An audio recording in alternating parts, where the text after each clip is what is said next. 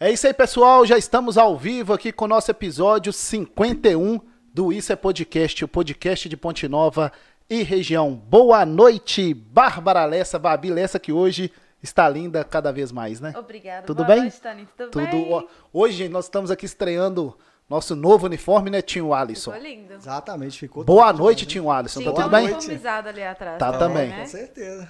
Juninho Abrantes trabalhou muito, então o uniforme dele tá ali, mas semana que vem ele vai vir uniformizado também. É isso aí, todo programa tem que aparecer agora. É isso aí, ó.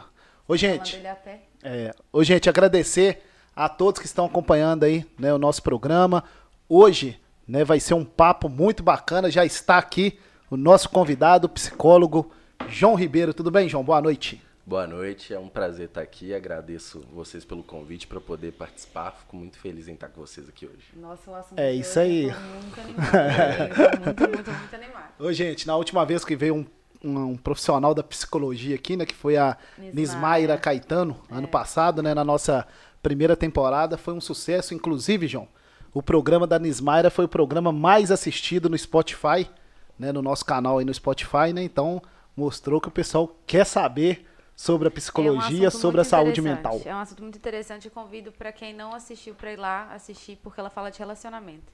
E ele vai falar e também. É um assunto bem interessante, né, pra nós mulheres. Então a gente gosta. E para nós homens também. Com certeza. Né, Toninho? É isso aí. que está à procura aí, né? Solteiríssimo. Não, João, não arrumou uma namorada lá Aí- na viagem? eu, eu- eu não viajei ainda não. Ah, não, pra mim você já tinha ido. Não, calma. Não, eu não vou viajar, não, gente. Vou ficar aqui, ó. Tô por conta. Ah, então tá bom. Ô, gente, ô, João. Tá solteiro também, né, João? Também, também. Aí, ó. Então pronto. aí, aí. Então hoje fechou. Vai ser o programa dos solteiros contra os casados, né? Que tá aqui, ó. Tinho Alisson é casado e Juninho Abrantes vai casar em breve. E você também. E eu sou casada, é isso aí. Isso aí. Ô, gente, antes de começar aqui o nosso programa, agradecer mais uma vez né, a você que está ligado aí no Isso é Podcast. Essa semana, gente, nós batemos aí um recorde no nosso, nosso perfil no Instagram.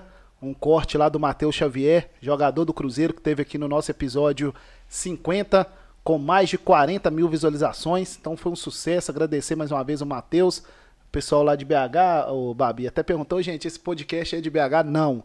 Esse podcast é de Ponte Nova e região. Falei com o Matheus lá. É, então foi, respeita Ponte Nova. É Ponte isso Nova aí. também tem podcast. é isso aí, foi um sucesso. Foi mesmo, muita gente veio Agradeço. falar comigo. É, foi bacana demais. Matheus, com certeza, vai brilhar muito aí, né, no futebol brasileiro, né, vestindo a camisa do, da se Nação brilhar, Azul. minha mãe já tem uma camisa autografada. Com certeza, vai brilhar. Ô, gente, antes de começar aqui nosso bate-papo aqui com o psicólogo João Ribeiro, agradecer né, os nossos parceiros, Minas Alto Volkswagen. Chegou a hora de você adquirir um carro zero quilômetro na Minas Alto. Acesse aí as redes sociais da Minas Alto para você saber mais. Infornet, a melhor internet de Ponte Nova e região, a internet oficial aqui do Isso é Podcast. A Infornet está patrocinando também a Copa de Futebol Infornet, está sendo um sucesso, né? O nosso amigo Darlon esteve lá no campo do 1 de maio na semana passada.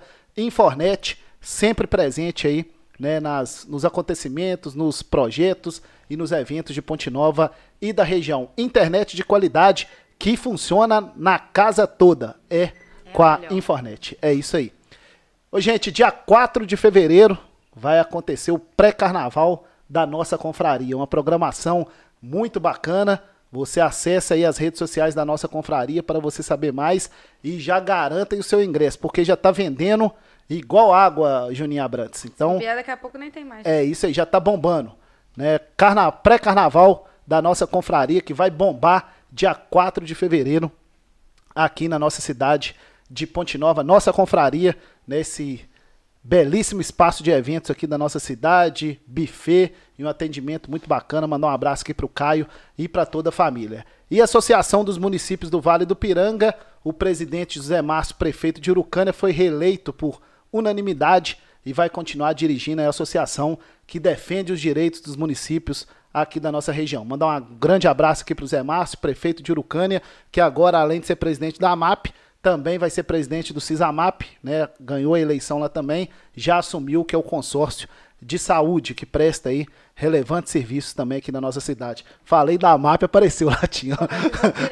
Isso, isso é combinado. É isso aí. Tá falando, Isso é tá- combinado.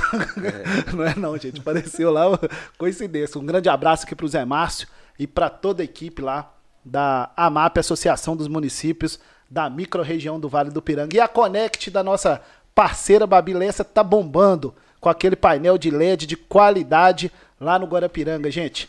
Eu fiz lá uma publicidade de um parceiro lá que, ó, e dá resultado. Acesse aí as redes sociais da Conect para você saber mais né, sobre essa publicidade que dá resultado né, nos dois painéis de LED, um no bairro Guarapiranga, né? E outro, na Sade Zaidan. na Sade Zaidan, que é centro, né? Isso, pertinho do É Palmeiras ali também. E o único painel, de, os dois únicos painéis de LED, gente, de Ponte Nova são meus. Estão precisando, pode me procurar. É isso aí. Publicidade de qualidade é com a Conect. E a medida certa Fitness Center está bombando, Juninho Abrantes. Está. É isso aí. Duas unidades em Ponte Nova, no centro e também em Palmeiras. Medida certa Fitness Center, atendimento personalizado, resultado para o aluno, estrutura e muito mais. O início do ano, o, o ano começou, né, Babilessa? Então tá na hora de você estar no seu projeto fitness. É isso aí. É isso E aí. Tem que começar. Vai. Eu parei em dezembro. Então inteiro. tá na hora de voltar e agora na medida certa. Isso mesmo. Vamos que vamos. Medida certa Fitness Center, a maior academia de Ponte Nova lá no centro e agora a nossa unidade aqui em Palmeiras. Vamos começar então com o João Ribeiro aqui, Tinho Alisson. Tá tudo Bora, bem aí? Bora, tudo bem. Deixa eu, antes de começar, eu vou dar meu recado, que se eu não der meu recado, né? Fica à vontade. O meu recado é: se inscrevam, gente, para mandar perguntas. Hoje a gente vai conversar sobre hipnose. Vou até abrir uma caixinha de perguntas no meu Instagram. Fica à também, vontade. Porque eu acho que isso gera muita curiosidade. Bastante. Demais. Então, Bastante. é, para mandar mensagem no chat e tirar, eu sempre falo, consultorias gratuitas e conversar com a gente aqui, tem que ter inscrito no canal. Pronto, esse é o meu recadinho. É isso aí, é o canal do podcast de Ponte Nova e região que tá bombando nos dois canais, nosso canal oficial, Isso é Podcast, nosso canal irmão, né, Tim? Exato. Cortes do Isso é Podcast. Vamos começar então aqui com o João Ribeiro e a primeira pergunta é: quem é o João? Aí. Estudou aonde? Por que quis fazer psicologia? Conta um pouquinho da sua história, João. Tá, pra, pra contar sobre a minha história, eu gosto de voltar bem, bem lá no início. Na verdade, eu fui conhecer isso, essa parte da minha história, quando eu já era um pouco mais velho. Confesso que quando eu tinha uns 16, por volta dos 18 anos, eu já gostava muito de coisas assim, de palestras, participava muito na igreja, estava à frente das coisas. E eu ficava assim, pô, eu queria ter uma história legal para contar. Queria ter uma história boa para contar para as pessoas. E aí me contaram a história do meu nascimento, que é uma história interessante e que eu carrego comigo desde então. Aqui na nossa cidade a gente tem dois hospitais, né? É, e aí eu nasci é, em um deles. Qual? E da cidade me. Nossa- nome. Nossa Senhora das Dores. Isso. E aí, é, porém, eu tive muitas complicações ao nascer. Na verdade, assim, as minhas complicações começam antes, né? Minha mãe era ligada, as trompas dela regeneraram, e aí ela engravidou de mim. Babado. Começa já assim. E aí, quando eu nasci, eu quase morri. Né? Eu engoli secreção e tal. E aí precisaram colocar ne, né, o Natal, tudo. E o hospital, na época, Nossa Senhora das Dores, não tinha suporte para a gravidade da questão. E aí queriam me levar para o Gavasa e tal. Só que aí, assim, os médicos não queriam autorizar, porque eu, transla, eu podia morrer no translado de um hospital para o outro. E aí, o, né, o médico peitou e falou: não, tem que levar ele lá para o Gavasa, vai ter que levar, vamos lá. E aí eles foram. No dia que eles foram, foi o médico, minha mãe, uma enfermeira e minha tia, que é minha madrinha. Só que ela ficou na parte de baixo ali esperando, né? E eles subiram para poder me pegar. E aí, na hora que ela tava ali na parte de baixo e tudo mais, esperando, chegou uma irmã de caridade, né? É, uma irmã, freira, e conversa, e tá assim com ela, por que, que você tá chorando? Ela tá assim, ah, meu sobrinho nasceu, mas ele vai morrer, não, não tem perspectiva e tudo mais, ele vai morrer. A irmã virou pra ela e falou, não, fica tranquila, que ele não vai morrer, não. Ele tem uma missão muito bonita nesse mundo. Na hora que ela falou isso, o pessoal desceu, eles entraram na ambulância, aí ela entrou junto na ambulância, eles saíram. Na hora que ela tá saindo, ela perguntou en- pra enfermeira assim: quem que era aquela irmã que tava conversando comigo? E aí a enfermeira falou com ela: que irmã? Não tem irmã aqui mais, não. Faz muito tempo. E assim, não sei que- em que vocês acreditam ou não, mas desde que me contaram essa história, eu acredito que eu tenho uma missão importante nesse mundo. E para mim a minha missão é poder levar conhecimento para as pessoas. Porque eu acredito, e à medida que a gente for conversando aqui, vocês vão entender por quê, o conhecimento ele pode salvar as pessoas. Muitas vezes as pessoas não conseguem mudar, não conseguem fazer as coisas por falta de conhecimento. E aí eu vejo como a minha missão levar conhecimento para as pessoas. Então eu gosto de começar a contar na minha história contando isso, né? Mas é, o porquê que eu decidi fazer psicologia? Foi engraçado, porque quando eu estava no ensino médio, eu queria fazer educação física. Tinha, E. Você estudou onde? é, no estadual. E aí eu tinha certeza que eu ia fazer educação física. Na época gostava muito e tudo mais. E aí, assim, primeiro, segundo, terceiro ano, certeza que eu ia fazer educação física. Formei terceiro ano, fiz Enem, joguei minha nota para UFV e passei em educação física. Aí é, os meus pais viraram para mim e falaram assim: você não vai, porque é integral, a gente não tem condição de bancar você fazendo uma faculdade integral, mesmo que a faculdade não seja paga, né, que é federal na UFV. E aí eu não fui. E aí fui trabalhar e tal, trabalhei em- duas gráficas aqui em Ponte Nova e acabei indo trabalhar no hospital. E trabalhando lá no hospital, Qual hospital? é, no Gavasa. Ah. E aí fui trabalhar no Gavasa e trabalhando lá eu via as pessoas conversando e aí curiosamente primeiro até mais com as assistentes sociais. E aí eu fiquei, ficava intrigado com a seguinte questão: pô, as pessoas estão aqui porque tem várias questões biológicas, dores, etc. E às vezes muito mal, conversa e fica bem. Pô, isso é legal.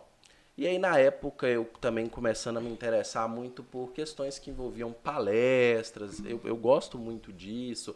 Acompanhava muito na época o Cortella, o Karnal, Clóvis de Barros. E aí eu falei, pô, vou tentar psicologia. E aí todo mundo começou a falar, não, vai, faz psicologia sim, é sua cara e tudo mais. E aí eu optei por psicologia. E aí no O, próximo ano. Ô, João, sobre essa história sua do seu nascimento, né, que é muito é, relevante, né? Porque isso é uma história que né, vai ficar aí para eternizado, né? Conta detalhadamente aí nessa questão aí da, da irmã, conta detalhes aí do seu nascimento. Então, eu não tenho detalhes assim, isso foi o que me contaram, né? Tô replicando assim da forma que me contaram, mas até hoje, assim, eles não sabem quem era. E aí, assim, a hipótese de que talvez tinha mesmo, e ela falou alguma coisa para confortar, né? ninguém consegue explicar exatamente a história. Nessa minha madrinha, ela mora aqui em Ponte Nova, Elisa, inclusive um beijo para ela. Ela contou dessa forma. Chegou uma irmã, ela estava chorando, e aí ela, a irmã perguntou por quê. Ela falou: Olha, é meu sobrinho, vai morrer e tal. E aí ela falou com ela, só que no mesmo momento que elas estavam conversando, chegou a ambulância, ela foi entrar na ambulância. Quando ela perguntou, a enfermeira não, não soube dizer. Depois também não chegou a ver de novo, não sabe. Então, assim, é, fica muito da crença, né? É, é da de, crença de cada um, o que, que aconteceu ali. Eu não, não sei o que exatamente aconteceu, mas essa ideia de uma missão no mundo eu peguei pra mim, guardei pra mim assim e levo pra minha né, vida. Naquele momento ali pra sua madrinha. Sim, Um espírito de luz, eu acredito. Eu sou espírita, né? Uhum. Quantos anos você tem? eu tenho 26. 26. Então pode continuar aí a partir do momento que você entrou na psicologia. É, e essa questão que tem 26 anos, né? A gente tem lá o Hospital Nossa Senhora das Dores, hoje, né? Tem uma UTI neonatal Sim. muito bem equipada, né?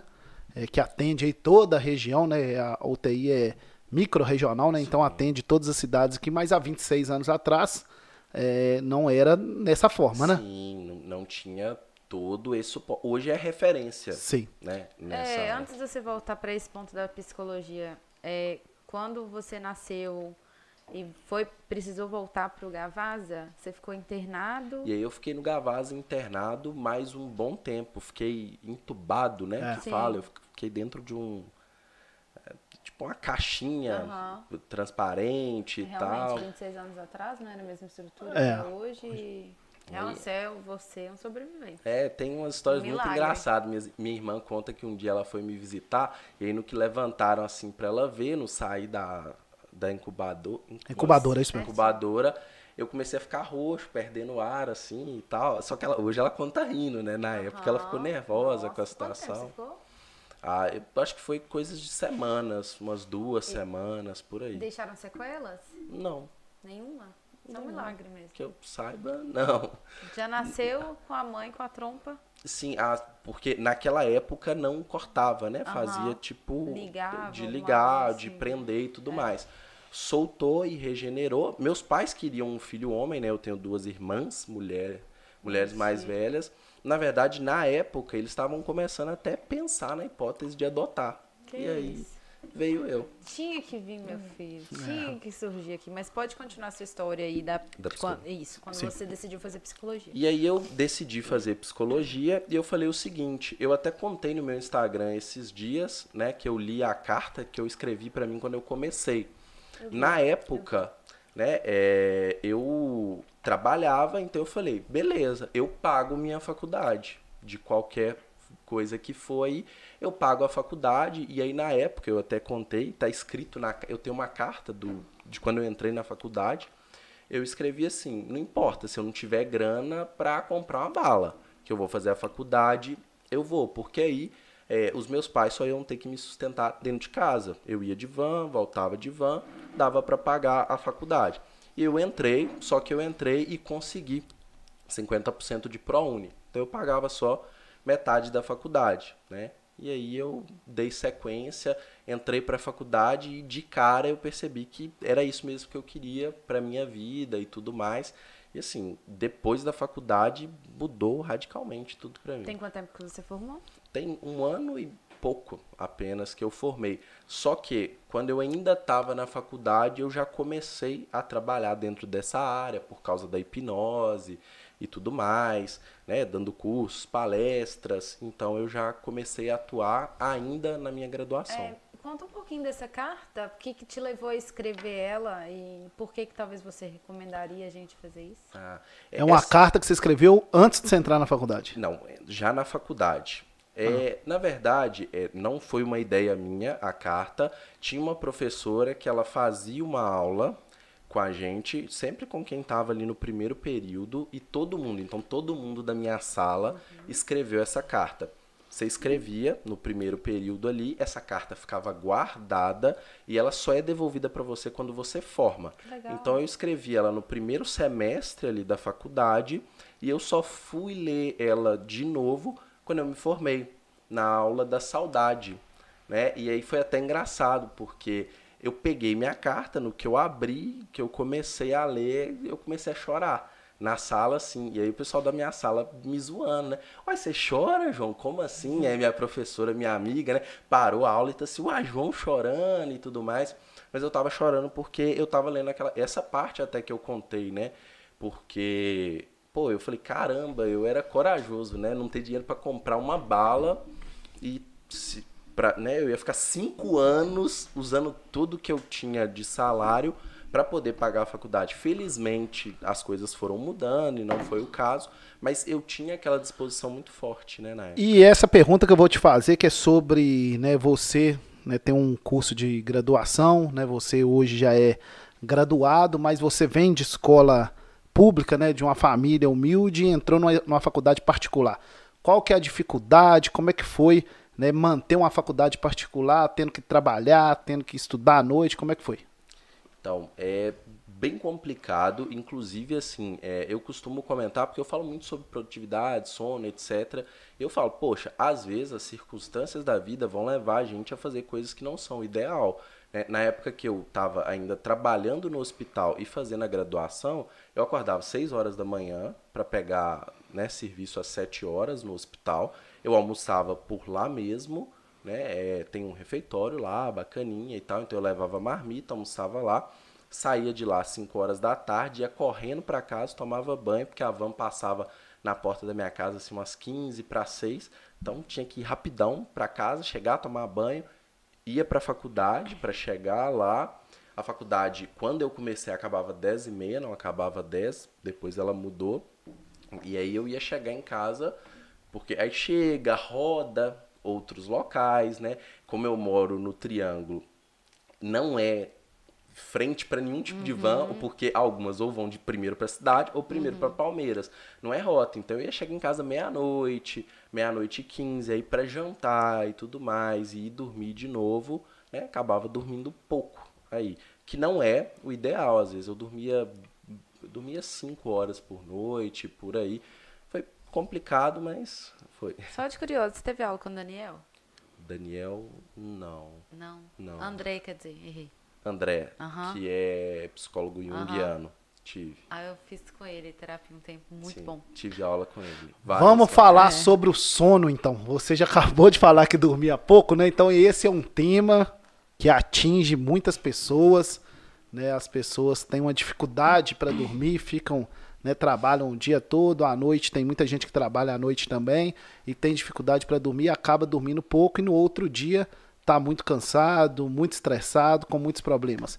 Fala pra gente sobre essa condição do sono aí do ser humano. Perfeito. O sono, o que acontece, né? é, ele é um dos principais fatores. Para vocês terem ideia, tem um, um psicólogo que eu sou assim, extremamente fã dele, ele é vivo e tal. Jordan Peterson, recentemente, o Cristiano Ronaldo procurou ele, para vocês terem ideia da dimensão. Ele é o autor do livro 12 Regras para a Vida, extremamente famoso. Ele é incrível. Ele é, assim, joga o nome dele na internet aí que vocês Uhum. Ele vão é ver, ótimo. Jordan Peterson. Ele escreveu um novo livro que é Além do Caos, mais 12 regras para a vida. E ele fala nesse primeiro livro dele, né, 12 regras para a vida, que a primeira coisa que ele avalia com os pacientes dele é o sono. No dia que eu li isso, eu falei, caramba, acho que eu tô no caminho, porque é uma das primeiras coisas que eu também avalio. Porque se o seu sono ele não tá legal, né, se você não dorme o número de horas é, necessário aí, que é no mínimo 7 horas por noite, tá? É, 6 não é o suficiente. Se você todo dia dorme 6 horas ou menos, você tá devendo, né? E, e essa conta ela vai acumulando em juros E não compostos. paga também, né? Não dá Não pagar. paga. E assim, é, é difícil de pagar porque, pensa só, se de segunda a sexta você dorme seis horas, você, de- você tá- ficou devendo uma hora cada dia. No sábado e no domingo você está devendo cinco horas. Como que você paga essas a mais do que as que você fez? É claro, eu entendo que tem pessoas assim, que têm circunstâncias de vida que não permite, que era o meu caso né, alguns anos atrás. Mas o ideal é no mínimo sete horas de sono. Por quê?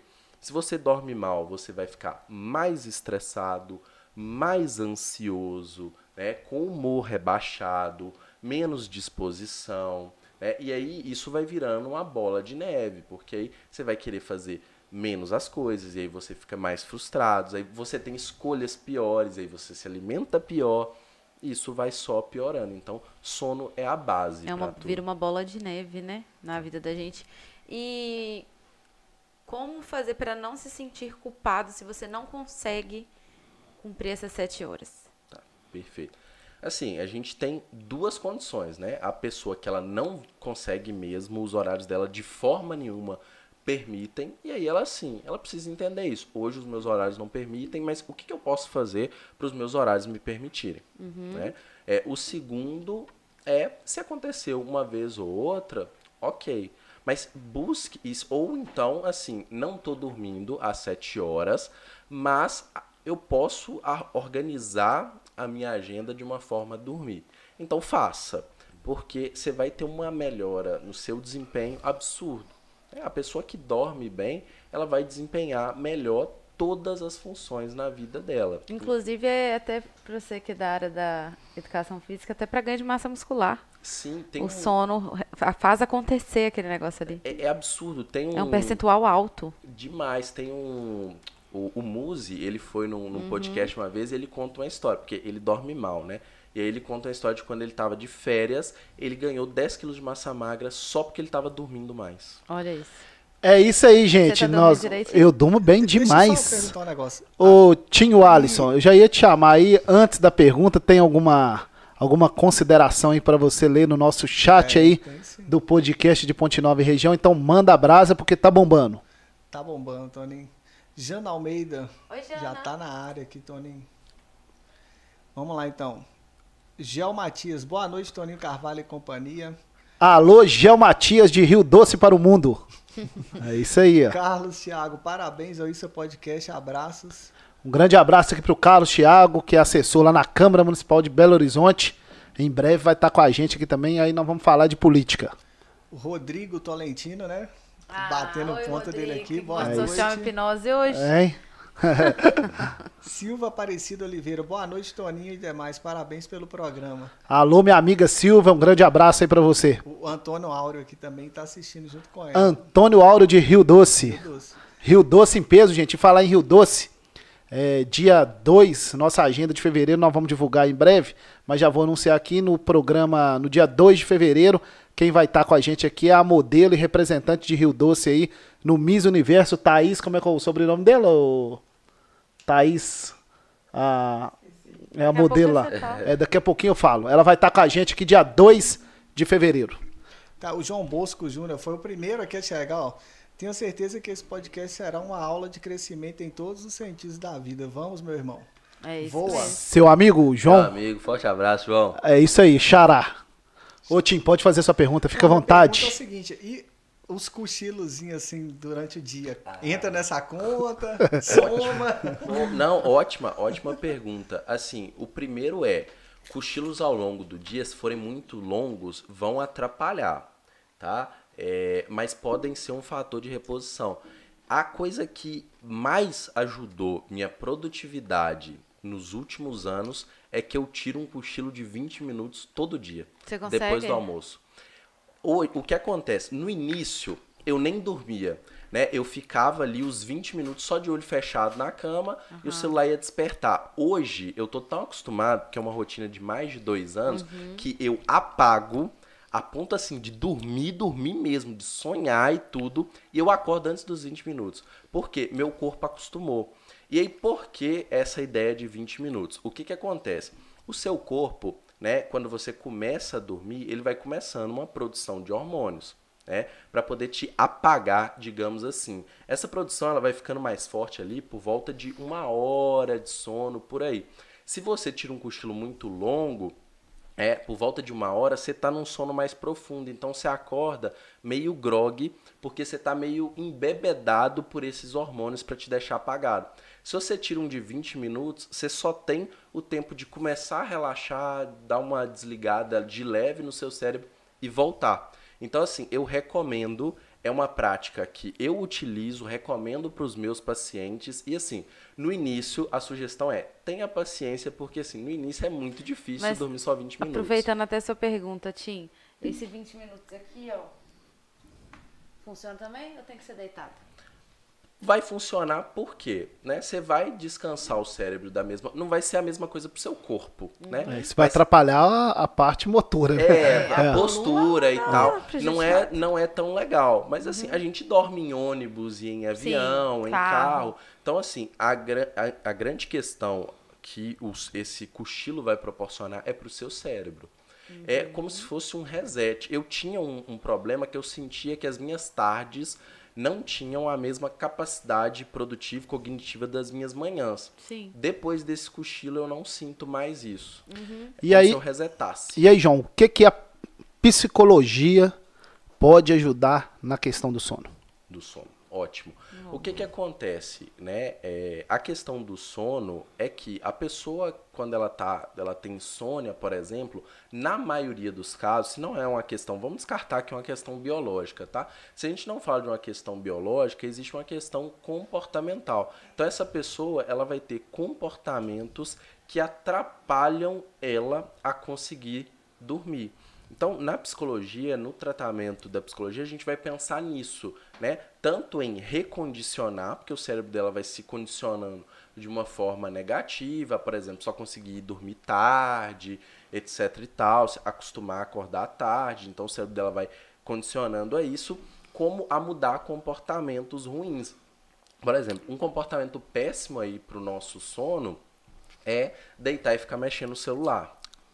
Por dois motivos. Primeiro, a luz. O seu cérebro, ele não sabe o que é dia e o que que é noite. Aqui, porque tem luz, para o nosso cérebro é dia. Tem luz, é dia. Então, se você está deitado lá e a luz aqui dentro do seu olho, para o seu cérebro é dia. Se é dia, ele não vai produzir hormônios para você dormir.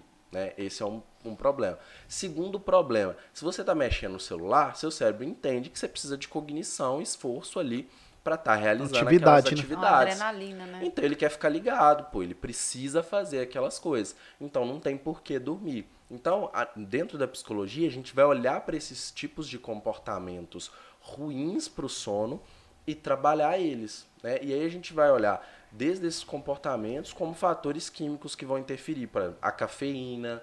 Né? O ideal é a gente beber café só até umas 3, 4 horas da tarde, porque a meia-vida dele no nosso organismo ela é longa.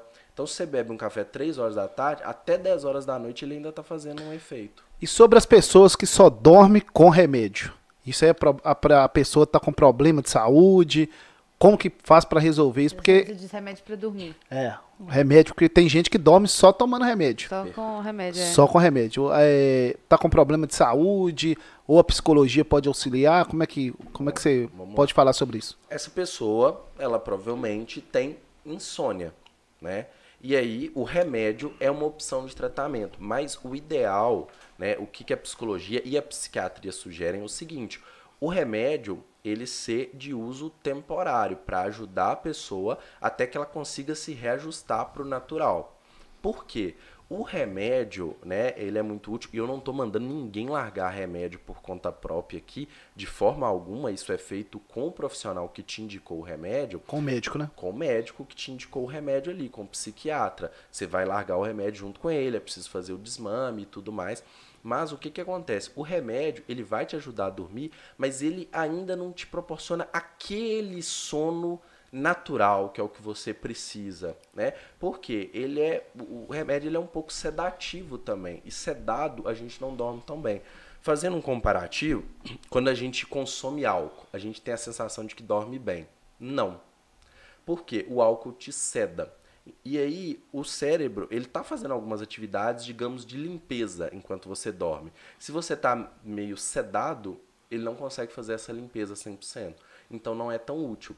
O que que acontece? A pessoa que vai fazendo uso de remédio crônico, o sono dela não é de tanta qualidade. Mas é claro, algumas pessoas vão precisar disso durante um tempo. O que que eu indico?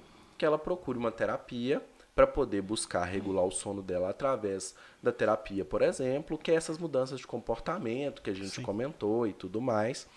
E junto com isso, ela vai conversando com o médico dela para poder fazer o desmame, por exemplo. Desde que eu me entendo por gente, eu durmo com a televisão ligada.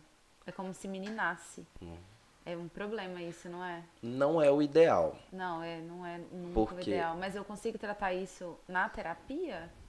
O que, que Porque acontece? me deixa até de conte- contextualizar. Se eu deixo tudo apagado como é, recom- é recomendado, Uhum. eu tenho. Eu fico mais ansiosa. Eu tenho, eu fico abafada. Eu fico. Sabe? Uhum. Tipo, ai, tá tudo muito silêncio. Não tem nada pra fazer. Eu preciso ouvir alguma coisa pra distrair dos Você pensamentos tá que muito vem. acelerada, Barbie. É. Isso é totalmente errado, né? Dormir com a É. televisão. Não, não é o ideal, Uhum. tá? É, o, o que eu falo de sono é o seguinte, até fa- fazer um comentário que é pouco feito por quem fala, mas tem pessoas que fazem as coisas erradas e ainda conseguem dormir bem, É. tá? Tem gente que toma café e vai dormir e dorme, Sim. É. tá? E aí, assim, nesse caso vão ter dois tipos. Tem a pessoa que tem o sono atrapalhado da qualidade, mas tem pessoa que toma o café e não tem nem a qualidade do sono atrapalhado, tá? E- Esse é um ponto. Mas, no geral, assim, a televisão vai te atrapalhar pelos mesmos motivos do celular. E outro, o seu cérebro, mesmo que você tá dormindo e não tá prestando atenção, ele tá ali. É gastando energia com aquela isso. ideia. Não sei se vocês já tiveram sonhos porque tava escutando. Aí tava Já. escutando mar lá, aí você tava no afogamento aqui na cabeça no sonho. E aí, disso aí que nós vamos falar agora. O sonho, João. O sonho é muito legal. Né? A pessoa vira e fala assim: Era um sonho, sonhei lá com aquilo. Sobre o sonho, o que, que a psicologia pode falar sobre isso? O sonho durante né, as noites. Perfeito, perfeito. Vou De falar sono. so- sobre sono. Mas só respondendo, conclui, meu eh, bem. concluindo a- sobre a pergunta, o que acontece? É possível. Você está condicionada a esse comportamento. Sim. Mas aí a gente vai descondicionar, digamos assim. Né? O que que, por exemplo, entraria aí, sim, tô especulando de uma forma mais geral. Mas o que, que precisaria ser feito? Você exposta a não ter a televisão, porque a gente expõe, vai gerar uma certa ansiedade, mas aí a gente entra com algumas técnicas de controle da própria ansiedade e técnicas de desvio de- pensamento voltado para aqui agora, técnicas de mindfulness, por exemplo. Você vai treinando isso, você vai usando elas durante um tempo até que você se acostume a dormir A meditação é uma técnica dessa? A meditação, o mindfulness é uma técnica de meditação, é um recorte Uhum. que é mais estudado dentro da meditação. Eu tenho com isso também a- a- os mesmos gatilhos. Eu começo a ficar mais ansiosa. Realmente eu tenho que treinar, treinar, treinar. De, de eu- meditar, É, tudo que me leva pra pensar, respirar, me abafa. Tem uma técnica, vou responder sobre o sonho, mas vou falar sobre uma técnica de mindfulness, que é a que eu mais gosto, assim, e recomendo, que vai te ajudar a conseguir treinar isso. Mas sobre o sonho, o que acontece? Não, pode, pode falar Pode sobre a isso? técnica. Pode. sonho? Fica à Então vontade. tá porque a técnica, o que a Babi tá falando aqui, tem certeza que muitas pessoas também passam, né? Você não passa não, né, meu filho? Não, Você eu não tenho. apaga. É só encostar o telefone que eu Conta pra mim, você chega em casa, toma um banhozinho, Isso. toma um leitinho, Leitinho, deita na leitinho eu já, eu já tomei, eu já tomei. Melhor Agora que a eu tomo, não. novela. Mas é sério. Deito lá, mexo no telefone. Quando eu coloco o telefone de lado, eu durmo. Sério? Sério. Você tem ritual pra dormir? Não, Não. né? O Não ritual ritual é largar o celular dormir. Só larga o celular enquanto eu tiver, porque o que acontece com o celular, isso é bom, né? Importante a gente falar. O celular, como o João falou, ele você tá ali, você tá trabalhando e a luz tá no seu rosto. Exato. Então não tem jeito. Se você ficar com o celular ali, porque eu já vi gente que dorme com o celular no. Eu já deixei cair na cara. Esse negócio de tela amarelinha, mas tem não funciona. não. é, dorme com o celular no peito, né? Não, fora o que gera de adrenalina mesmo, que aí você vê uma mensagem que você quer responder. Não, você eu vê um- comigo o que acontece? Eu, por exemplo, igual hoje, eu vou chegar em casa, tomo banho, deito lá e vou fazer alguma coisa do telefone. Mas quando eu encosto o telefone, eu durmo. Exato. É. É, o, o ideal é deixar. Eu sempre coloco meu celular para carregar quando eu vou dormir. E eu gosto de deixar. E aí fica uma dica para quem tem dificuldade de acordar de manhã cedo: eu deixo meu celular longe de mim. Então, para eu desligar o despertador chatíssimo, eu preciso levantar da cama. É. Levantei da cama, acendo a luz, meu cérebro já começa a alertar. Aí já pronto, era. né? Essa dica aí é boa, É tá? boa mesmo. Então, se você tem dificuldade para acordar é, de manhã cedo e tudo mais, inclusive, não usem o soneca. Por Ah. quê? O soneca, ele vai Cilada. destruir sua capacidade de ficar alerta de manhã. Porque é mais ou menos o seguinte que está acontecendo quando a gente usa o soneca. Você despertou, seu corpo vai fazer mais ou menos o seguinte: opa, vamos produzir hormônio para despertar. Ele começa a produzir. Você volta a dar uma cochiladinha, porque você apertou o soneca. Aí seu corpo fala: opa, vamos produzir hormônio para dormir. Cancelo de acordar. Aí desperta de novo. Ele fala: acordar. Ai, Aí você volta a dormir. burro. Dormir. Acordar. Dormir. Quando você acorda, tira todas, aí Ô, deixa só Tim, o dá último o tele... direto. Pega Não o telefone lá com ele lá. Não recomendo. Mostra na não. tela aí, Isso gente. ó, O- Porque tem aqui, gente que não sabe o que é soneca, gente. Soneca é o, o Soneca- aplicativo aí do Tira, telefone. tira, Eu vou até girar a câmera aqui. É. tira Soneca é isso. aqui, gente. Aí, gente, tinha o Alisson, tira tem isso, tira cinco, isso. Cinco horários Ó, programados. 5h45, 5h53, 6 horas e 7 horas. Deixa o de 7 horas direto, porque sua qualidade do sono vai ser absurdamente melhor. Ah, e, ó, e sobre isso, eu tenho dificuldade pra acordar cedo. Eu durmo bem demais, mas eu tenho dificuldade pra acordar longe, cedo. É. Faz o seguinte, já programa ali, deixa ele longe, você tem que levantar, levantou, acende a luz, se possível, seu quarto tem janela, abre a janela, porque essa luz aqui não é nada perto da luz Da natural. claridade. Ah, tá chovendo, João. A luz natural, mesmo na chuva, é 5, 6, 10 vezes mais forte, isso com esse tempo nublado que tá aqui, do que essa luz. É, eu durante a semana eu durmo com sem blackout.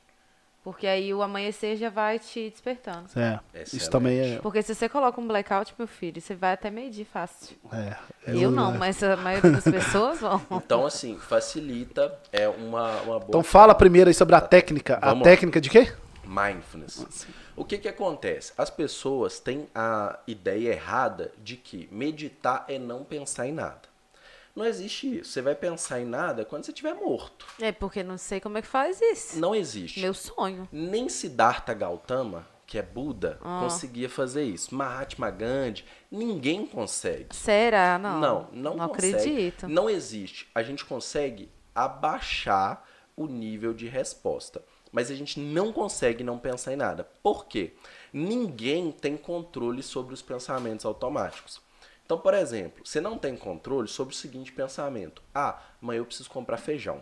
Você não tem controle nenhum sobre esse pensamento. Ele vem de forma automática.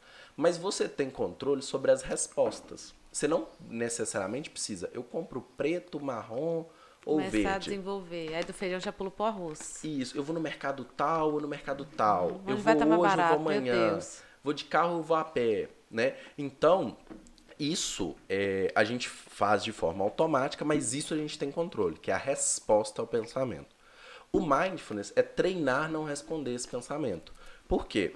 Você treina em mindfulness fazendo exercícios práticos ali, Ah, formais. Na sessão.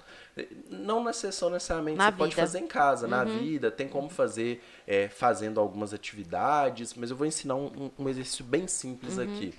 E aí, o que, que você faz? Depois você começa a usar isso na vida. É tipo o jogador de futebol, né? É, o jogador de futebol, pô, ele é craque. Ele sabe tocar a bola daqui e ali com facilidade, mas ele tá todo dia lá tocando a bola daqui e ali. Uhum. Pra treinar, pra na hora do jogo usar.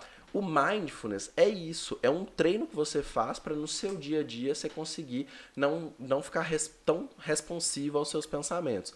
E aí o exercício que eu gosto de fazer é super básico. Você vai pegar, você pode fazer sentado na cadeira, né? O pessoal depois pode fazer aí em casa, é muito simples. Dá pra fazer agora? Dá pra fazer aqui Então agora, bom. porque é muito fácil. Você a vai câmera aí, pegar, Tim. O Alisson. Tá? Vai pegar aqui Vamos fazer. e você vai. é, primeiro eu vou explicar e, e depois a gente faz. Você puxa o ar, solta, conta um. Puxa o ar, solta dois e essa conta ela vai chegar em 10. Chegou em 10, você volta pro 1. Porém, aqui vem o detalhe que é o grande pulo do gato para você treinar. Se você tiver algum pensamento automático, deixa ele ir.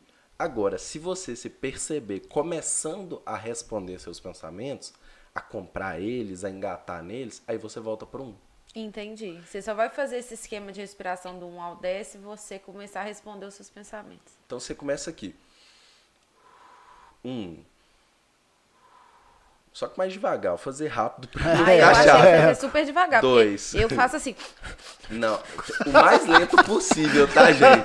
Doida Essa respiração aumenta a sua ansiedade, porque você tá fazendo respiração sou muito curta, ansiosa. ofegante. É a respiração mais lenta possível. Então, puxou, soltou um, puxou, soltou dois. Aí eu penso, preciso comprar feijão. Eu continuo, três. Se eu falar, não, preciso comprar qual? Vou no mercado. Um. E aí volto, dois. Chega de dez, volta no um. Ah, João, quando que acaba? Um tempo específico. Eu sugiro você começar treinando com dois minutos. Dois minutos, para quem não tem prática, já tá um tempo ótimo. Com Nossa certeza. Senhora. Depois você vai progredindo.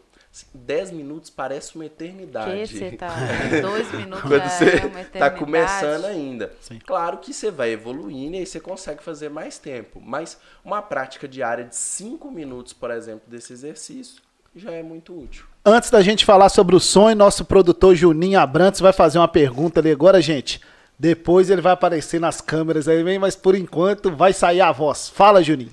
Ô João, então, eu queria saber o que, que a psicologia fala sobre a paralisia do sono. É, o meu irmão passa por isso, ele não tipo assim, ele não tem uma semana que ele não tem tipo umas três paralisias do sono. Eu já tive uma vez e tipo assim, eu não recomendo pra ninguém ter isso porque é bem também, muitas vezes. é bem difícil sair daquele momento ali e eu queria saber o que que você fala sobre isso. Perfeito, perfeito. Assim, é algo bem difícil de se documentar, né? Então, assim, tudo que é mais complexo de se documentar, mais difícil é. E geralmente a pessoa ali durante a paralisia do sono, às vezes ela nem sabe que ela tá, né, no momento desse. Mas a sugestão, assim, é, que a psicologia traz, uma sugestão até mais prática e técnica é percebeu que você tá no momento desse, tente focar em alguma coisa muito específica, tipo seu dedão do pé. E vai mantendo o seu foco ali, né? Algo até mais distante, por exemplo, da mente, o dedão do pé, vai mantendo o seu foco ali que vai te ajudar a sair mais rápido, né? Mas não tem algo que a gente consiga é, tipo, fazer não ter mais paralisia do sono, por exemplo. Mas tem alguma explicação, tipo. assim, pra aquilo acontecer? Mais técnica, não. Pode estar ligado um pouco a estresse e tudo mais, mas tem pessoas que vão ter estresse, né? E vão ter insônia, por exemplo, e nunca vão vivenciar uma paralisia do sono. E pode ter uma pessoa que tem até um sono de qualidade, mas tem. Mas tá estressada. O meu irmão virou até rotina, pra ele tipo assim, é uma coisa normal dia. Rotina, virou rotina. É, tipo, Tem virou uma uma rotina mesmo. Ele tem até técnicas, entendeu? E ele, tipo assim, ele quando acontece a paralisia do sono, ele já sabe que está acontecendo a paralisia do sono. É complicado. Tipo assim, e não acontece, é, por exemplo, só uma coisa, sabe? Tipo, acontece várias situações e ele, tipo assim, ele mesmo fala, ah, hoje eu tive paralisia do sono. É, tem uma explicação espírita, depois dá uma procuradinha, Uhum. Conversar com você sobre isso. O- você vai acreditar, mas é muito O- interessante, você vai ver. Vai fazer sentido. Ah, só rapidinho, a paralisia do sono e a apneia é a mesma coisa, não, né? Não. Tá. Então explica a diferença a apneia tá mais ligada a uma questão mais fisiológica, né? Aí Sim. não, não entra tanto na questão da psicologia. É, aí talvez um, um médico explicaria Um melhor. otorrino laringologista explicaria melhor. É. Isso. Vamos falar então sobre o sonho. Eu, quando era pequeno, tinha o Alisson. O pessoal falava, seu Toninho, você sonha e isso vai acontecer. Tem cara de Premonição. É, sai andando à noite, Sai não. dormindo. Ih, Sonâmbulo. Deixa eu te falar, sobre o sonho, ô, João. Você sonha lá, vai acontecer, aí o outro já fala assim, não, você sonha, vai acontecer o contrário do sonho. Como é que é o sonho? Tá, perfeito. O que, que a gente tem é documentado aí de ciência sobre o sonho? É, existem algumas linhas da psicologia que vão fazer a análise do, do sonho em si, né? interpretação do sonho. Freud escreveu um livro sobre isso, Jung gostava muito dessas ideias também. Né? É, e aí, assim, a gente pode fazer. é, na psicologia ainda é um pouco utilizado também, mas não numa ideia fixa, né? É sonhou com isso, é aquilo. Mas entender como que é para aquela pessoa. Tem um, um autor que eu gosto muito, que é o Irving Yalom, que num dos livros dele, ele conta a história de um paciente e o capítulo né, sobre esse paciente é o sonhador. Porque o paciente trazia vários sonhos que ajudava eles na terapia. Mas assim, o que, que a ciência mais recente fala sobre o sonho? Que pode ser uma forma da gente lidar com alguns estresse, problemas da vida. Então, assim, às vezes pelo sonho a gente tem insights né, para lidar com o problema, ou pode até ser uma forma de lidar com aquele problema que a gente não teve. Esses dias, uma amiga me contou que ela sonhou que foi no velório da tia dela, sendo que ela não tinha ido. É como se fosse o cérebro dela solucionando, né, durante o sonho, aquele problema para ela. Pô, ela não foi, mas no sonho ela, ela vivencia aquilo. Então, assim, é, tem toda essa. Tem a, a questão de análise, mas o que a ciência mais recente traz é que pode ser uma forma da gente lidar com alguns estresses do dia a dia. E o, o sonho, ele tá num desses estágios que você mencionou do sono. Isso. Eu acho que no mais profundo também. Na verdade, não tanto. Não? Quando a gente está no profundo, profundo mesmo, Não, sonha. é um pouco. É o sono um pouco mais leve aí do que o, o profundo mesmo. Tanto que no cochilo de 20 minutos, às vezes eu sonho. Eu, eu consigo sonhar mais Não, no no, cochilo no 20 do que minutos no- eu não consigo sonhar, não. É. Ô, gente, tá bombando aqui nosso episódio 51 do Isso é Podcast com o psicólogo João Ribeiro. Concluiu a faculdade tem pouco tempo, mas já tem uma experiência aí, tá trabalhando muito e fazendo excelente trabalho aqui na nossa cidade. Fala, o melhor stream do Brasil, Tim Alisson. É, aproveitando aí o gancho do sonho e o déjà vu no sonho. Aí, ó, tô achando que era a banda. É, Déjà vu. Banda, déjà É, vu. banda de Javu. É, então, o, o- déjà vu tem pouquíssimas explicações científicas para ele, né? Para quem não sabe o que é déjà vu, é quando a pessoa vivencia algo e sente que ela já viveu aquilo. A gente não dá para explicar muito bem isso Já aconteceu comigo, muito real mesmo. Não, isso acontece comigo o tempo inteiro, gente. Ih, Eu tenho muito também. Que isso, Barba? Mas é porque. Então você virou vocalista do Déjà Vu? Espírito, entendeu? O negócio do espírito é que É estranho, ué. Então você vai virar acontece. vocalista do Deja Vu, então. meu filho, Juninho, Portugal e tudo mais. Ô, Tim, vamos para o nosso chat aí, Tim Alisson. Manda aí que o povo tá participando, gente. Agradecer mais uma vez. O canal do Isso é Podcast tá crescendo a cada dia. Somente em dezembro nós tivemos aí mais de 130 inscritos, mais de 40 mil visualizações. Então foi bacana. Mais de 40 mil horas assistidas, né, Tim? E mais de 4 mil visualizações. Então foi muito bacana aí a- o mês de dezembro. É muita coisa. É muita coisa, o canal cresce a cada dia. Então manda aí, Tio Alisson. Vamos aqui mandar um alô pro Igor Godoy, tá aqui, ó. Parabéns. Parabéns, João Vitor. Sucesso sempre, meu camisa 10. É isso aí, um, abraço, um abraço aí pro Igor. Júlio Matias, boa noite, show. Alô, Júlio Matias, trabalha lá na Secretaria de Saúde de Rio Doce. Faz um excelente Rio trabalho Doce lá. em peso, É isso aí, ó. É, Thaís Vieira, peso, tá? O, o, o, O Juninho. o Juninho. O nome dela, Thaís Vieira. A Rio Docense Thaís Vieira vai estar com a gente aqui no nosso primeiro programa do mês de fevereiro. É, a Carmen tá aqui dando boa noite, gente. Boa noite, Carmen. Alô, Carmen. Carmen Cota? Sim. É isso aí. Carmen Cota trabalha lá em Rio Doce, reside lá em Dom Silvério. Pessoal Rio Doce tem peso. Tá em né? É, peso, isso aí, que ó. legal. Obrigada, gente. Muito obrigada. Vamos lá, vamos lá. Deixa eu só abrir a Rio câmera. Doce é uma cidade muito bacana, né? Gustavo, boa noite, a galera do Isso é Podcast. Boa noite, Gustavo. É isso aí, Gustavão. Manda pro pessoal o canal do podcast de Ponte Nova e região. Mais alguma coisa? Tinho Alisson. Tem, tem, tem um comentário aqui, ó. Renan Tassi. É, acompanho o trabalho do João há um tempo e sempre com excelentes dicas. Parabéns pelo trabalho. Abraço a todos do Isso é Podcast. Alô, Renan Tassi, gente boa, né? Um Gente menino de ouro. demais. Forte Mandar um abraço Renan. aí pra ele também. A- Pro pai dele, pro Christian e pra toda a família. A Vivian Moreira tá, falou como se fosse as interpretações. Ela deve estar falando de algum comentário, né, que a gente... Vivian Moreira é responsável, que que fabrica as canecas do Isso é Deve ser do Podcast. sonho que Muito ela tá top, falando. sinal. É isso aí, né? O Juninho mandou lá o novo formato das canecas aí pra gente estrear a partir de semana que vem. Vai ter mais serviço aí, tá, Vivian? Vivian é uma pessoa muito bacana. Você me passa o acompanha, contato? claro, acompanha nosso podcast desde o início e é a nossa fornecedora aqui das canecas, né? Inclusive, essa caneca aí é sua, tá, João? Muito obrigado pelo presente. João Ribeiro, né? Acabou o sono, vamos falar agora sobre produtividade. Acabou Esse o sono, a- acabou o sono e agora produtividade. Acabou o sono, acabou o sonho, e vamos falar sobre produtividade, que é o Acordou, né, assunto. Tony? Hein? É, já Acordou, acordou, tem que como é produzir. É, isso aí. É. E aí é sobre a questão da produtividade, isso é uma discussão é, ampla, né? Porque tem pessoas que conseguem produzir muito, tem pessoas que são medianas e tem pessoas que durante né, o dia do trabalho não conseguem produzir por várias questões. Como que você, como psicólogo, vê essa questão da produtividade das pessoas, da, do envolvimento delas aí né, nessa produção, não só na vida no trabalho, mas como também na vida normal, né? Perfeito, perfeito. É, para mim, assim, produtividade vai envolver quatro pilares, né, que a gente precisa trabalhar aí, movimentar para poder né, conseguir ser mais produtivo.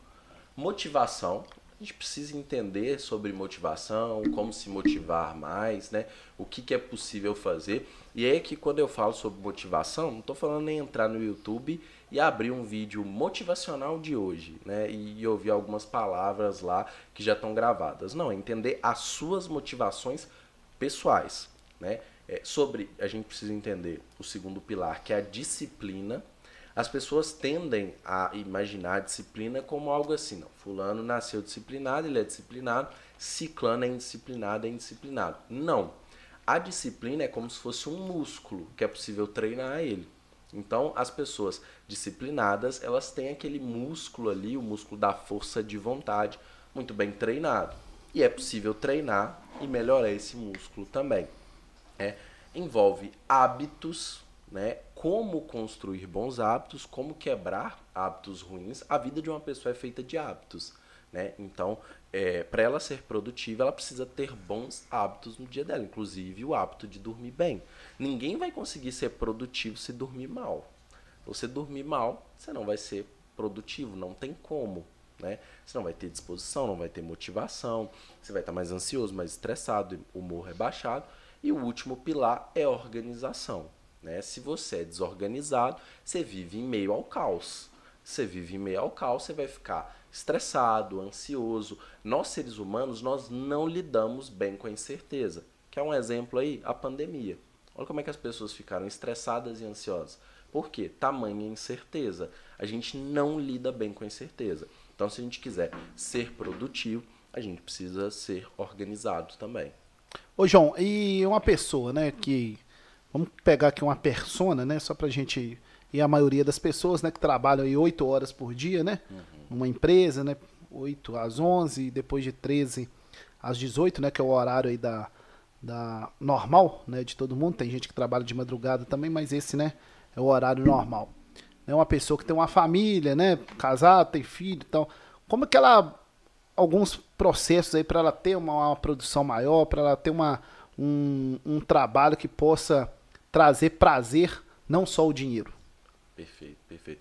Para assim, ela ter um, um, trabalho que vai trazer prazer e não só o dinheiro, isso depende das motivações dela, né? Assim, é, tem pessoas que são muito satisfeitas em uma profissão que tem outras mesmas pessoas infelizes naquela profissão, né? E isso em todas elas. Então, para ela estar tá bem com o trabalho dela, ela precisa fazer uma escolha que faz sentido para ela, de acordo com os valores dela, né? É, e aí uma avaliação também das habilidades dela, aquilo que ela gosta de fazer, mas entendendo que todo trabalho também vai requerer coisas que às vezes a gente não gosta tanto de fazer, tem uma parte ali que a gente não gosta tanto, mas que a gente precisa.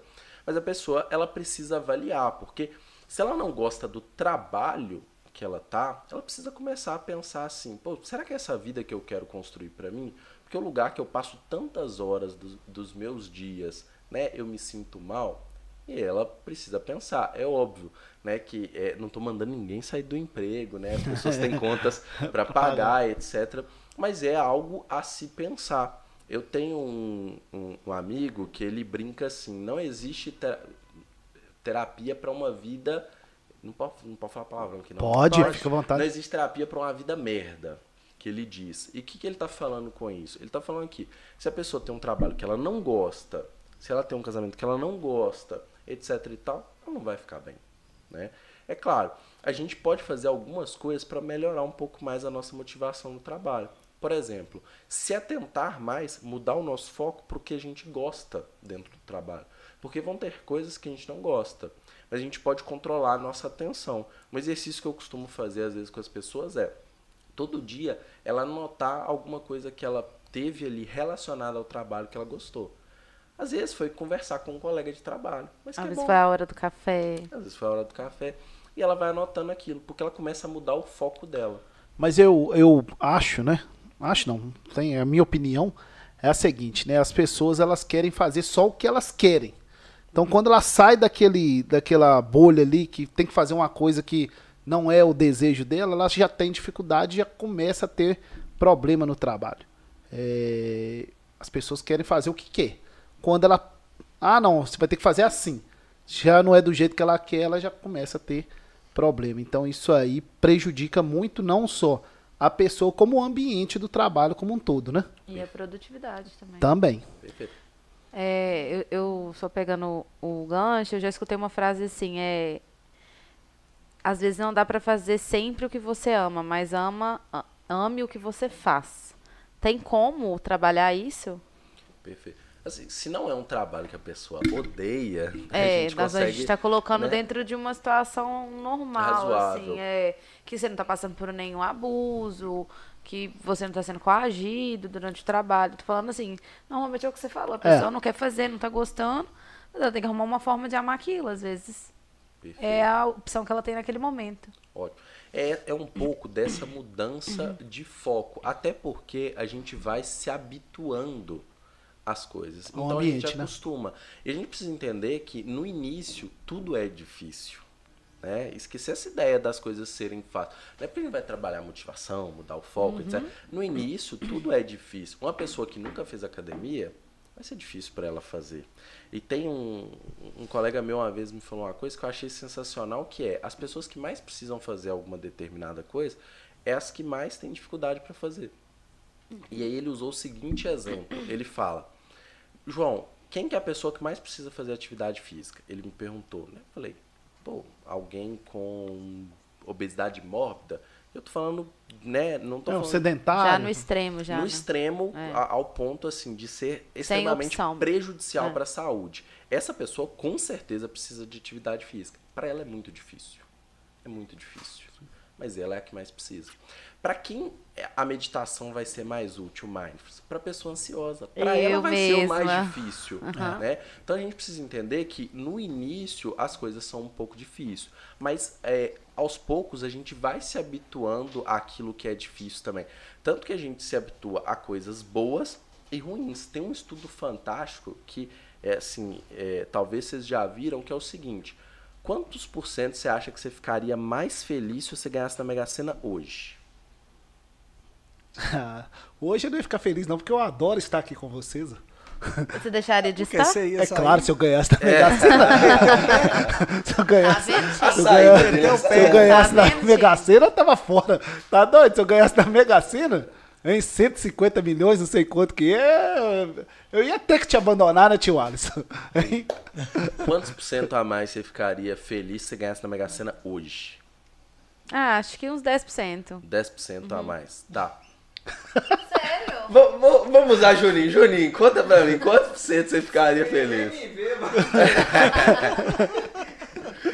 Eu ficaria muito. Muito feliz? Nossa 100%. senhora. Quantos por cento? Feliz não... 100%?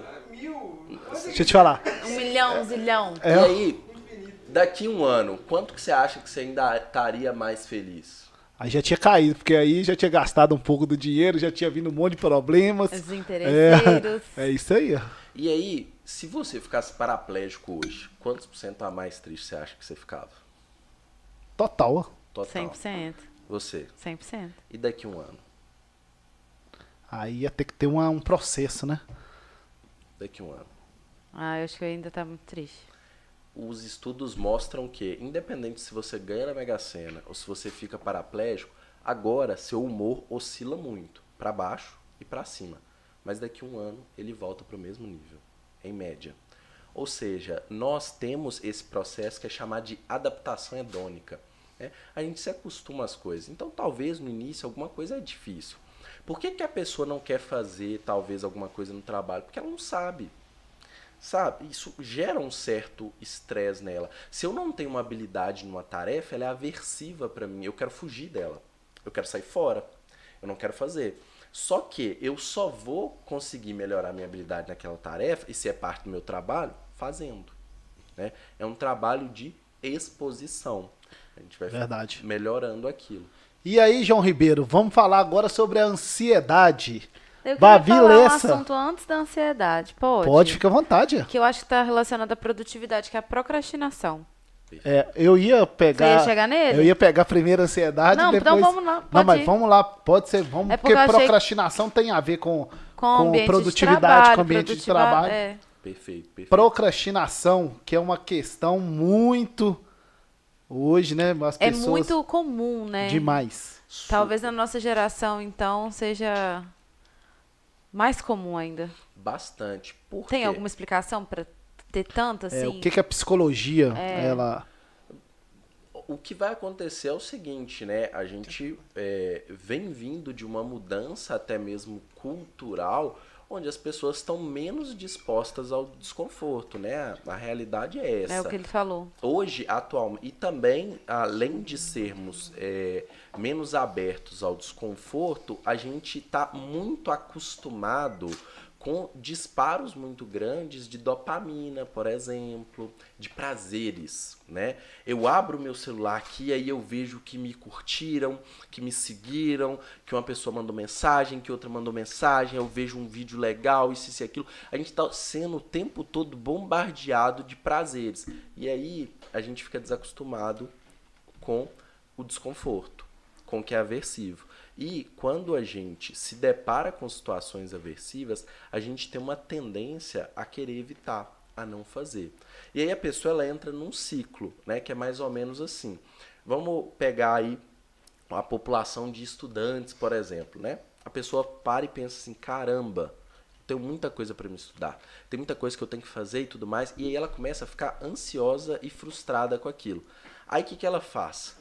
Tá acostumada com prazeres, ela vai lá e fala: vou procurar aqui um prazer rápido, vai assistir um Netflix. Ela alivia aquela ansiedade. Enquanto ela tá vendo Netflix, ela dá uma aliviada na ansiedade. Só que agora ela aumentou o problema dela. Por quê? Ou ela tem menos tempo para estudar, ou ela tem mais matéria acumulada. e ela tá procrastinando. E ela tá procrastinando. E aí ela volta ao ciclo. né? Ela continua precisando estudar e agora é mais aversivo ainda. Tem é, alguma coisa relacionada a isso que realmente seja genético, fator hormonal, predisposição, e tem aquele que é, desculpa a expressão, safadeza ou não? Tem essa distinção? Ou não? É, é algo que vai sendo aprendido. Não tem nada assim muito genético para procrastinação. Vão ter pessoas que têm predisposições mais genéticas para ansiedade, por exemplo. Entendi. Até para questão de traços de personalidade mais ansioso. Mas para procrastinação em si, não. Tipo, algo, ah, falta um hormônio lá, por isso que a pessoa não consegue é, ter, ter, ter mais foco, mais disciplina. pode estar ligado aí a alguns transtornos, né? O transtorno ansioso, a pessoa, ela tende a fugir mais de questões aversivas. Então, ela vai tender a procrastinar mais. É bem comum do ansioso ser procrastinador. E também a pessoa com TDAH, sem estar tá falar. tratado, principalmente o TDAH pode levar essa pessoa a acabar eh, procrastinando por quê? Ela não se conecta com as tarefas, né? É, a solução para isso realmente é só terapia, tratamentos e tudo mais?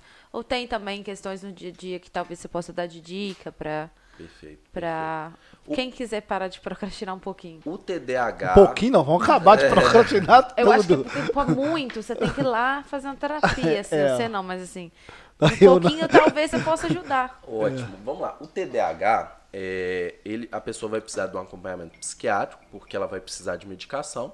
E é interessante que ela faça um acompanhamento psicológico também, tá? Quando a gente está falando dos transtornos, aí é, o transtorno ansioso, a pessoa pode ir direto primeiro procurar a terapia, que se for o caso dela precisar de medicação também, o psicólogo vai indicar o psiquiatra para entrar com medicação. Nem todos os quadros de ansiedade precisam, tá? Esquecendo os quadros aí, há o que se fazer. Inclusive, né, aproveitar e falar, eu tenho um método de produtividade chamado método de produtividade estratégica. Tem um workshop, vou liberar para vocês aí, todo mundo do IC É Podcast, isso aí, ó. de, de presente, De né? presente. Aí, Tá vendo, Julie? Aí, ó. Inclus- Amei! Inclusive, para quem quiser tá adquirindo, eu deixei com um cupom Isso é Podcast até meia-noite de hoje, 50% de desconto. Isso aí, gente. Quem Aí. quiser, tá lá no link da minha bio, arroba João Ribeiro. Mas vou falar algumas coisas aqui que podem ajudar é, no geral. Tá? Primeira coisa, sono. Aquilo que a gente falou lá no início. Se a pessoa não dormir bem, vai vir toda aquela cascata que eu já falei. Então, corrija o seu sono, que isso vai, vai ajudar muito. Outra coisa, você quer ser uma pessoa mais produtiva? Busca inserir a prática de atividade física no seu dia a dia. Né? É, a atividade física é o melhor remédio natural que a gente tem assim para tudo. Ansiedade, depressão, etc, etc e tal. Né? Então é muito útil. Outro ponto, você quer ser mais produtivo? Seja organizado.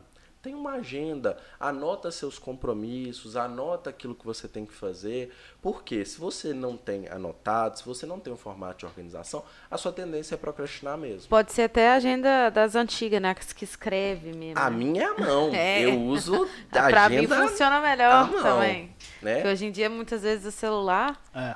Pode usar o celular, tem Uhum. o Google Agenda, eu uso também. Mas a minha é a mão, tá Uhum. lá. Todo dia de manhã eu tô lá olhando minha agendinha escrita, né? Na verdade, todo dia, um, um dia à noite antes, eu dou uma olhada. Então, se organize, né? Pra você é, conseguir. Tenha descanso e descanso de qualidade. Isso vai te ajudar a ser mais produtivo. Por quê? As pessoas, todo o tempo de descanso que elas têm hoje, elas querem ficar no celular. Isso não é descanso, porque o cérebro continua trabalhando. Então, assim, tenha um descanso de maior qualidade. Isso também vai ajudar. E crie metas com clareza e especificidade. Um grande problema que eu vejo das pessoas não conseguirem mudar é o seguinte: ela chega e fala assim, pô, eu quero fazer atividade física. E é isso. Ela não vai fazer, o cérebro dela não entendeu o comando. Ela não disse qual é a atividade física que ela vai fazer, qual é a frequência que ela vai fazer, Que né? horas. que horas, quando, né? Que tipo ali de a, a atividade física. Por que, que aquilo é importante? Ah, não, nosso cérebro é ela, muito burro. né? Então a gente precisa. nosso cérebro é. Ah, não, pelo amor de A gente Deus. precisa fazer esse tipo de coisa. Eu uso um método para mudança de hábitos, né, que eu ensino lá no workshop, mas vou ensinar aqui, que é o método metas. Toda vez que você for mudar um hábito, ele precisa ser mensurável, ele precisa ser específico, ele precisa ser temporal, ele precisa ser atingível, ele precisa ser significativo. Porque tem também aquela pessoa que fala assim: "Quero mudar". Só que ela quer mudar o mundo. Ela não vai mudar o mundo. Meu namorado sou ele não faz nada. Ele vira e fala assim: a partir de semana que vem eu vou treinar duas vezes no dia, eu vou comer só salada. Vou fazer, vou fazer luva, vou fazer tudo. Ele não faz nada. Não vai. Tem um ano que ele tá fazendo isso tudo. Porque não é atingível tá? Precisa ser atingível, senão você não executa. Vai é, com calma e entenda o seu processo, né? Porque assim, tem pessoas que leem 100 páginas por dia, tem pessoas que 5, tá ótimo. Tudo tem um começo. Um, um ótimo paralelo para a gente entender as coisas é a academia. Você não vai chegar lá na academia querendo agachar com 100 quilos nas costas. Oxi. Mas depois de um tempo você consegue. Verdade. Né? Mas você vai começar é a disciplina, vezes, né? agachando sem a barra. Aí depois com a barra, depois 5 kg de cada lado e vai aumentando. Isso serve para tudo. Então, assim, é, é melhor você falar assim: não, vou fazer atividade física três vezes na semana só 30 minutinhos só e cumprir aquilo para o seu cérebro ir acostumando, você treinando aquilo, do que você falar, eu vou fazer atividade física todo dia, duas horas de atividade e não cumprir. Verdade. É, e aí. Só encerrando mesmo. É, isso. Como é que eu vou. Essa pergunta é complexa. Onde a gente se perdeu, assim? Ou isso sempre existiu? como humanidade? É, é, nessa questão de disciplina, de procrastinar, ou, ou sempre existiu e eu que tô louca achando que é só uma coisa mais das gerações da minha pra, pra frente aí. Tá, ótimo. Assim, primeiro é porque era pra gente ser caçadores-coletores até hoje, né? A gente inventou muita coisa num curto espaço de tempo. Muita informação. É, absurdo, muita informação. né? E quanto mais informação, mais daqueles prazeres fáceis que eu falei, né? E quanto mais tem essa descarga de dopamina para cima, mais vai te desregulando, digamos assim, tá? Mas hoje a gente tem muito mais atividades a serem feitas. Quanto menos a gente tinha antes, né, e menos acelerado a gente era. Pegar assim, um avô, um bisavô, uhum. ele consegue sentar ali na portinha e ficar tranquilo. Eu fico sozinho, boba com um negócio desse. Observando a rua. Hoje em dia uma criança já nasce achando que tá com tédio porque não tem nada a fazer. Entende? Então, e já quer assim, pegar o celular, né? É. Isso vai piorando. Só que o que, que a gente precisa fazer? A gente precisa intencionalmente começar a fazer coisas contra isso. Eu é, comecei a fazer o seguinte: é, quando eu vou para academia, eu vou a pé e eu vou sem o fone de ouvido. Assim, às vezes uso, não, mas no geral eu busco isso sem o fone de ouvido. Por quê? E sem mexer no celular, com ele no bolso de preferência. Isso é uma forma de eu treinar o meu cérebro a não ficar fazendo nada ali, a deixar meus pensamentos circularem. A gente não deixa. A gente se sente dia. culpado até. A gente quer preencher o tempo o tempo todo. Preencher. Aí depois não tem tempo. Isso é Exato. é verdade. Pode Ô, Tinho Alisson, vamos lá, Tinho Alisson, de Rio Casca para o Mundo. Inclusive, mandar um grande abraço aqui para nossa prefeita Leidinha Mucida. Tive lá né, uma manifestação pacífica lá, coordenada pelo nosso deputado Adriano Alvarenga, lá na BR-262, que está uma vergonha Aí o Denit está precisando mexer lá nessa rodovia aí, porque é muita gente que utiliza ali a rodovia diariamente. Fala, Tim. Vou mandar um abraço aqui, ó, para Rita de Cássia Mairink.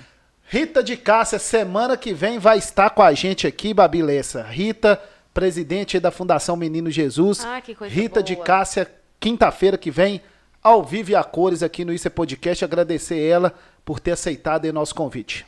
A Caroline Costa, dentista, está falando aqui. Oi, Carol. Doutora Carol, um grande abraço, aluna em medida certa. Tudo que é novo é também desafiador. É isso aí. E mandar um alô aqui pro Renan Macedo. Muito bom bate-papo. Alô, Obrigado, Renan. Um grande Oi, abraço. Renan, forte abraço. Vamos falar então sobre ansiedade. O que, que a psicologia avalia nas pessoas que estão com muita ansiedade, muito ansiosos, Tio Alisson? Perfeito, perfeito. Mas deixa eu só abrir um parênteses aqui tem a ansiedade de estar tá acelerado, igual Babi estava comentando, e tem a ansiedade também da pessoa não fazer nada. Né? Depressivo, né? né? Mais é? depressivo. Na verdade, é, essa anedonia aí vai estar tá mais ligada, se a gente for pensar em transtorno, à depressão. Mas a ansiedade pode te levar à paralisia, sim. Vou, vou explicar um pouco melhor. O que acontece? A ansiedade, na verdade, é uma emoção, um sentimento natural todos nós, seres humanos, e aí falo, Buda, Mahatma Gandhi, todo mundo vai sentir ansiedade. É funcional. Se você não sentir ansiedade, vai ser tão ruim quanto sentir. Por quê? A ansiedade é o que te movimenta. É um sinal de alerta, muito ligado ao medo. Né? A gente precisa dele. Então, vamos voltar lá nos caçadores-coletores para a gente entender. Imagina, né, lá, dois homo sapiens, savana africana e tal, um arbusto mexe. Ele precisa ter uma resposta ansiosa de falar, pô, deve ser um tigre, e fugir. Isso é útil. Né? A ansiedade, ela é útil. Eu falo, pô, eu tô atrasado, deixa eu correr e ir fazer pô, eu posso ir mal naquela prova, deixa eu estudar para aquela prova. A ansiedade ela serve para isso, né? Para te alertar de que você precisa fazer algo. Só que em alguns casos ela vai chegar em um nível patológico. A ansiedade é a resposta de luta e fuga do nosso corpo, né? Ativação do sistema simpático. E aí o que, que esse sistema faz? Ele nos prepara para lutar, fugir ou congelar. E é aí que às vezes a pessoa para. Ela fica tão ansiosa a ponto de não conseguir fazer. Né? Geralmente ela não vai, talvez, conseguir lidar com aquele desconforto, então ela fala, pô, tem a prova. Nossa, a prova vai ser muito difícil, eu vou mal. Ah, e aí, por não querer lidar com o desconforto daquela prova, ela foge. Porque estudar para aquela prova gera aquela mesma ansiedade dela tá fazendo a prova, mas ela já tá prevendo que ela vai ir mal na prova, que a prova não vai dar certo, então ela quer fugir dessa prova que não vai dar certo. E aí ela fica paralisada e não estuda. Né? É claro, a pessoa que ela começa a deixar de fazer várias coisas na vida dela, aí é um sinal de patologia. É, é muito comum que a pessoa ansiosa ela comece a evitar situações da vida. E aí que mora o problema. Ela começa a restringir a vida dela. Ela, eu uma vez atendi uma pessoa que ela chegou para mim e falou assim: João, eu vou trancar a faculdade, eu vou largar o meu emprego, eu já parei de ir na academia. Tudo isso porque ela tinha uma fobia de porta batendo. E aí, na faculdade, não tem como ela controlar as portas que batem, no trabalho, na academia, ela começou a querer restringir a vida dela. Isso acontece muito com o ansioso, ele vai deixando de fazer as coisas. Quantas pessoas hoje não deixam de se relacionar por ansiedade? Porque ela fala assim: caramba, eu não vou me relacionar porque vai dar errado, então é melhor eu nem fazer. E ela começa a deixar de fazer as coisas. Isso é o problemático na ansiedade. E como controlar a ansiedade, ô, ô João? Perfeito, perfeito. É, é, essa é uma pergunta que primeiro a gente tem que entender assim, o que que a gente está chamando dessa ansiedade que a gente vai controlar. Se a gente está falando de, um, de uma crise, de um momento ali mais ansioso, então, por exemplo, estou ansioso aqui para realizar o podcast com vocês. Eu estou falando de um momento muito específico de ansiedade, que eu tenho que fazer o quê? Lidar mais com os meus sintomas físicos ou com o pensamento acelerado. Eu vou usar, por exemplo, uma estratégia de mindfulness, como a que eu ensinei, ou algumas outras, como o ground, por exemplo, usar alguma estratégia que me volte para aqui agora, ou estratégia de respiração, porque ansiedade é ativação do sistema simpático. Com a respiração, a gente ativa o parasimpático e desativa o simpático. Então, assim, a gente está falando de uma ansiedade ali mais aguda, o ponto é esse: ter estratégias de controle ali para lidar no momento. Mas ah, a pessoa que ela é mais ansiosa. O tratamento vai envolver duas coisas. Um, conseguir lidar e equilibrar melhor com esses pensamentos dela, né? Porque muitas vezes os pensamentos dela são disfuncional. Ela tem uma prova para estudar, ela começa: eu não vou conseguir, eu não vou ir bem, e aí eu vou ir mal, e aí eu vou tomar pau, e aí eu vou ter que largar a faculdade, e eu não vou ter emprego, eu não vou ser ninguém na vida, eu vou ir morar na rua né? Então, a gente vai ensinar essa pessoa, por exemplo, dentro da terapia, a não comprar tanto esses pensamentos, não engatar tanto nesses pensamentos, e a questão da exposição. A pessoa precisa se expor àquelas situações que ela vem fugindo, porque senão a tendência ela ir se restringindo cada vez mais e, e, o quadro piorar. E como é que a gente busca essa informação? Assim, eu escuto muito e já passei por isso também de não saber de onde que vem aquela ansiedade ou aquele congelamento. Perfeito, perfeito. A gente vai, é, a gente pode analisar situação a situação, mas o que, que acontece? É, por vezes, a sua ansiedade começa por uma avaliação equivocada da sua mente. Do tipo assim, é, pessoas que têm crise de pânico e tudo mais, é muito comum acontecer com elas. Né? O, o coração teve uma. Eu, eu usei isso numa aula e vou, vou usar aqui de exemplo. Eu estava atendendo uma paciente e aí ela estava relatando um momento onde ela foi assistir filme com os amigos na casa de uma amiga e tal. Era até um exercício que era parte do tratamento dela, porque ela estava evitando ir para situações sociais, então ela foi. Eles estavam vendo o filme, assistiram o filme inteiro, ela tranquila e tudo mais. E aí, quando começou o segundo filme, ela começou a ficar mais ansiosa. Ela percebeu que havia uma crise. Ela saiu, foi para a cozinha e fez algumas técnicas que a gente né, havia combinado, de respiração, de mindfulness e tudo mais. Beleza, ela chegou na sessão falando, não sei, tava lá vendo o filme e a ansiedade veio do nada. Mas nenhum comportamento vem do nada, do nada. O que que a gente analisou juntos ali e entendeu? O segundo filme era um filme de ação. O nosso cérebro ele não faz aquela distinção perfeita da realidade e né, é, do que é um filme, por exemplo.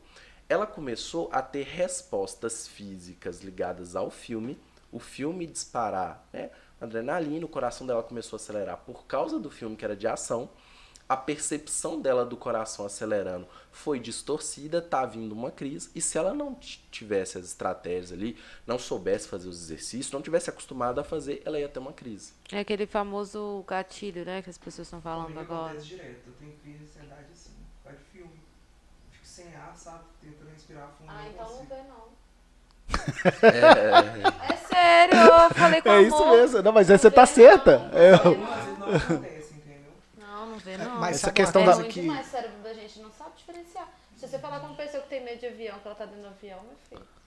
É, mas isso aí depende também, né? É, Exato. é. A gente precisa equilibrar o seguinte: o que eu tem coisas que eu posso deixar de fazer porque me fazem mal, mas tem coisas que eu quero para minha vida e eu não preciso deixar de fazer, porque tem pessoas e, e, assim é muito que deixam de fazer coisas que elas querem muito. Às vezes a pessoa ela quer demais ter um relacionamento, mas ela deixa de se relacionar, ela foge dos relacionamentos por causa da ansiedade.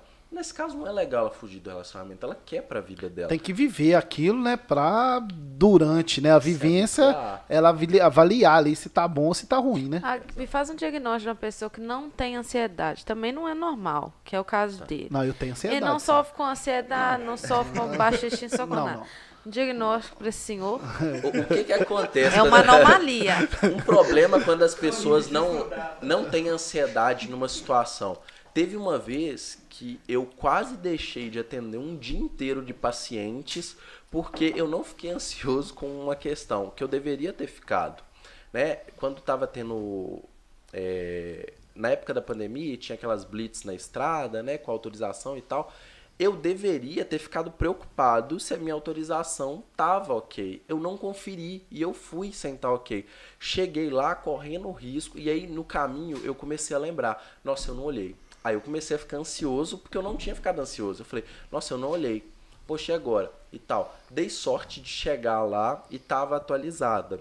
Sim, mas se não tivesse, olha o trâmite que eu ia ter. Eu ia ter que voltar para, eu tava indo atender em Viçosa, eu ia ter que voltar para Ponte Nova, eu ia ter que desmarcar meus pacientes, eu ia ter que vir outro dia para atender. Tudo isso porque eu não fiquei an- ansioso Em naquela resumo, o que você está querendo dizer é que a ansiedade ela pode ser positiva se a gente souber encarar ela como Com uma certeza. Coisa natural que todo mundo tem, que eu, todo mundo é, passando. eu tenho ansiedade também, mas sei controlar bem porque é, eu planejo muito bem né, a- as coisas pra acontecer, entendeu? Mas eu tenho ansiedade normal, só que assim, tem gente que tem ansiedade e não consegue, é, ela sabe fazer, tem a condição de fazer, tem o, tudo ali pra fazer, ela fica ansiosa que ela não consegue nem fazer. Exato. Entendeu? Então, O, o ponto é que a ansiedade ela é extremamente funcional. isso aí. É ela que te faz se preparar para as coisas. Você precisa ficar ansioso frente a certas situações, porque aí você vai se preparar, vai buscar é, dar o seu melhor. E aí, uma coisa que a gente pode fazer é começar a. Eu sempre falo com os meus pacientes o seguinte: se pergunta o que, que essa ansiedade quer te dizer. Porque às vezes a gente está vendo a ansiedade só como um monstro e ela está sendo extremamente útil. Positiva. Teve um atendimento que eu fiz que a paciente chegou e falou: João, eu tô ansiosa porque tem um, um, teste que eu tenho que fazer e tal, e eu tô muito ansiosa, tô achando que eu não vou ir bem e tal. Nossa, eu não, não deveria estar tá me sentindo assim, etc, etc e tal. Eu falei, pô, é, você já fez alguma coisa nesse sentido? Ela falou, não, eu já fiz. Seis meses atrás eu fiz um muito parecido com esse. Aí eu, ah, e tal. Ela, é, e eu fui mal. Eu, ah, tá. É, e depois disso, você estudou essa matéria? Como foi? Ela, não. Eu, então você tem que estar ansiosa. Essa ansiedade tá te falando, estuda, tá porque você foi mal seis meses é, atrás. É isso aí. Estuda e faz. Então, assim, quando você se sentir ansioso, a primeira coisa não é tentar não ficar ansioso. É o que, que essa ansiedade está me dizendo. E é saber se você está preparado, né? Exato. É isso aí. Para que você busque se preparar. Então, a ansiedade, é, ansiedade em si não é um problema. Agora, a pessoa que tem um transtorno de ansiedade, aí o cérebro dela está mais acostumado a ser ansioso, ela começa a ter vários Já outros. Já é uma patologia, né? É uma patologia e essa pessoa precisa buscar um tratamento. Ela começa a ter crise. Não é normal ter uma crise de ansiedade. É normal você ter uma ansiedade muito forte. Você pode ter uma crise muito isolada. Tipo assim, vai vir aqui no podcast alguém que você é extremamente fã. Aí você fica muito, muito, muito, muito ansioso e tudo. Beleza. Mas agora, você tem crise toda semana, etc e tal, isso já não é normal. Mas aí, tá, esquece. Esquece. Fala, Babilessa. Eu já perguntar, mas eu já parto pro quê? Pro medicamento ou é, pra terapia? Fala. Ai, deixa eu te perguntar um negócio. Almeida Prado funciona? O que, que é Almeida Prado? Ah, é um remedinho homeopático. Você toma duas bolas. Se quiser fazer outra coisa, não, Almeida Prado. Tem também, para diarreia. Mas o meu é pra ansiedade. Eu nunca ouvi falar, não? Não. É porque é homeopática. Dizem que homeopática é só farinha. Então, é... É verdade? Me iludiram. Então, homeopático é homeopático. Então, hoje aqui, coloquem hoje saia justa. Ela está é. inspirada, Tatiana. É. É aquele negócio dos florais de, de Beck, né? É, isso é mesmo, tipo né? flora de Deixa eu te falar, né? Ah, Fala. É, não, é, não tá dentro da minha área. É. Vocês estão querendo apertar o rapaz demais. E eu vou apertar agora, já. gente, porque nós vamos falar, o Tim tem mais alguma coisa. deixa eu só, ô, Toninho, vamos só arrumar aqui, porque a Rita de Caça Marim. Só, só voltando. Rita é, de Caça Marim, que não é a Rita que vai estar com a gente aqui, não. Pro remédio Ai. direto, né? Quando o seu, seu transtorno for um transtorno de ansiedade, pode ir direto primeiro no psicólogo. Porque se o seu caso precisar de medicamento, ele vai te indicar o psiquiatra. Os, os tratamentos para transtorno de ansiedade são extremamente efetivos. Os tratamentos para fobia são extremamente rápidos. Tem uma coisa que eu fiquei assim chocado quando eu estudei e que assim, eu acho uma coisa sim, não sei nem como descrever, mas é o seguinte: o tratamento do pânico é extremamente rápido e funcional. É, horrível a pessoa que tem pânico. Você mas diz o tratamento na terapia. O tratamento de terapia cognitivo-comportamental para o pânico ali, bem estudado, documentado, é um tratamento que envolve às vezes 12 sessões. 12 sessões, a gente está falando de 3 meses. Né? É, existem alguns outros estudos mostrando até tratamentos mais curtos que isso em grupo. Né? Ou seja, é altamente efetivo apesar do transtorno do pânico ser horrível de sentir. Então, assim, busque terapia, mas busque terapia especializada. É, vou até para não sair tão ruim na, na, né? Eu já tive crise de pânico, já sofri bastante com ansiedade, busquei psiqui psiquiatra na época, psicólogo na época, foi o André, fui medicada, fiz atividade física, e realmente, o que você falou aí da atividade física é, é essencial. É e agora é aquela manutenção, que você não pode largar de vez. Então eu uhum. vejo que está tendo um pouco mais de recorrência, não de pânico, mas de ansiedade. Aí agora eu vou volto para uma terapia. Depois eu paro um pouquinho de novo. Eu volto de novo. Então é aí na manutenção. É isso aí. E agora, gente, nós vamos falar de um assunto polêmico que são os relacionamentos. Deixa eu só. É, Tio Alisson. Ah, eu tava comentando é que a Rita é lá de Rio Casca. Então não é a Rita que vai estar com a gente não, semana é a que vem. Alô, Rita, nossa conterrânea do Tim Alisson de Rio Casca. Aqui, Luciana, tá mandando. Luciana Cunha. Oi, Lu. O, o João deu uma palestra pra gente em Santa Cruz e as colocações dele são bem interessantes, muito válidas. Aí ela tá ainda complementando, é que a ansiedade pode ser autossabotagem. É um nome que a gente vai dar para esse processo, né, que a gente comentou aqui da pessoa evitar. A autossabotagem nada mais é o que acontece. A pessoa ela começa a evitar as situações, né?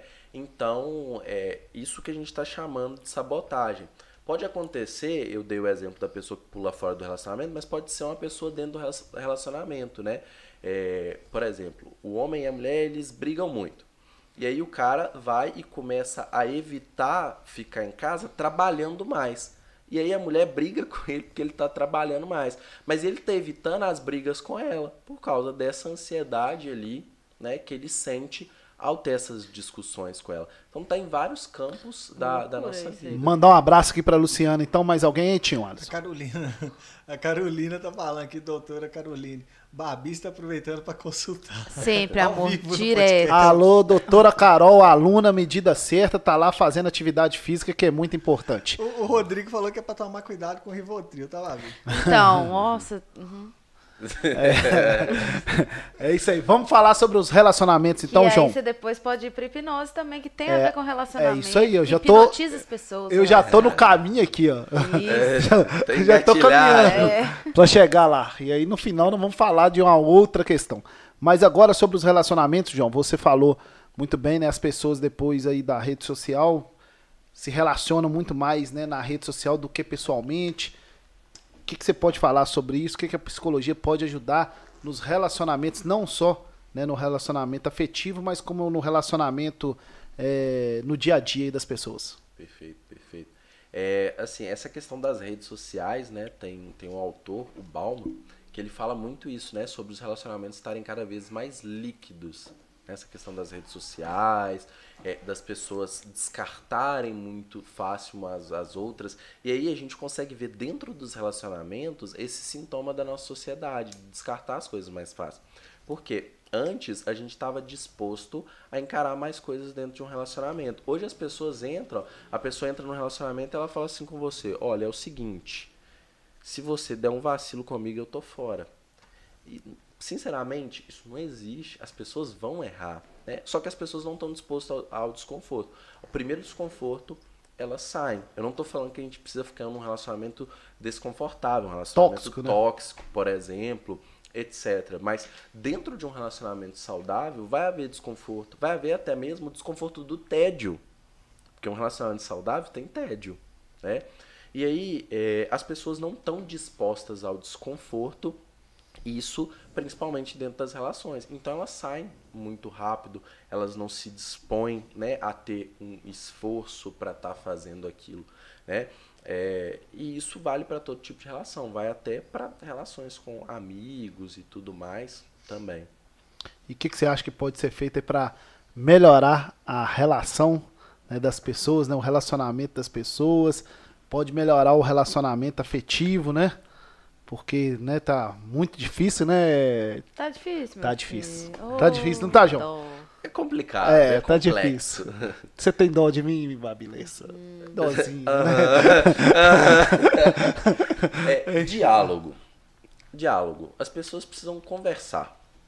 As pessoas não conversam. Eu fico mal com a situação. Ao invés de eu te falar pra gente tentar construir algo, eu vou e mudo, né? me esquivo, saio fora. Recua, né? diálogo, né? Recuo.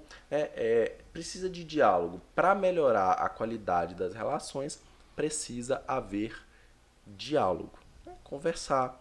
Conversar sobre aquilo que é importante, né? aquilo que faz sentido para você. Né? É, e principalmente né, desde o início ali da relação. Porque também não adianta nada você entrar numa relação querendo mudar outra pessoa.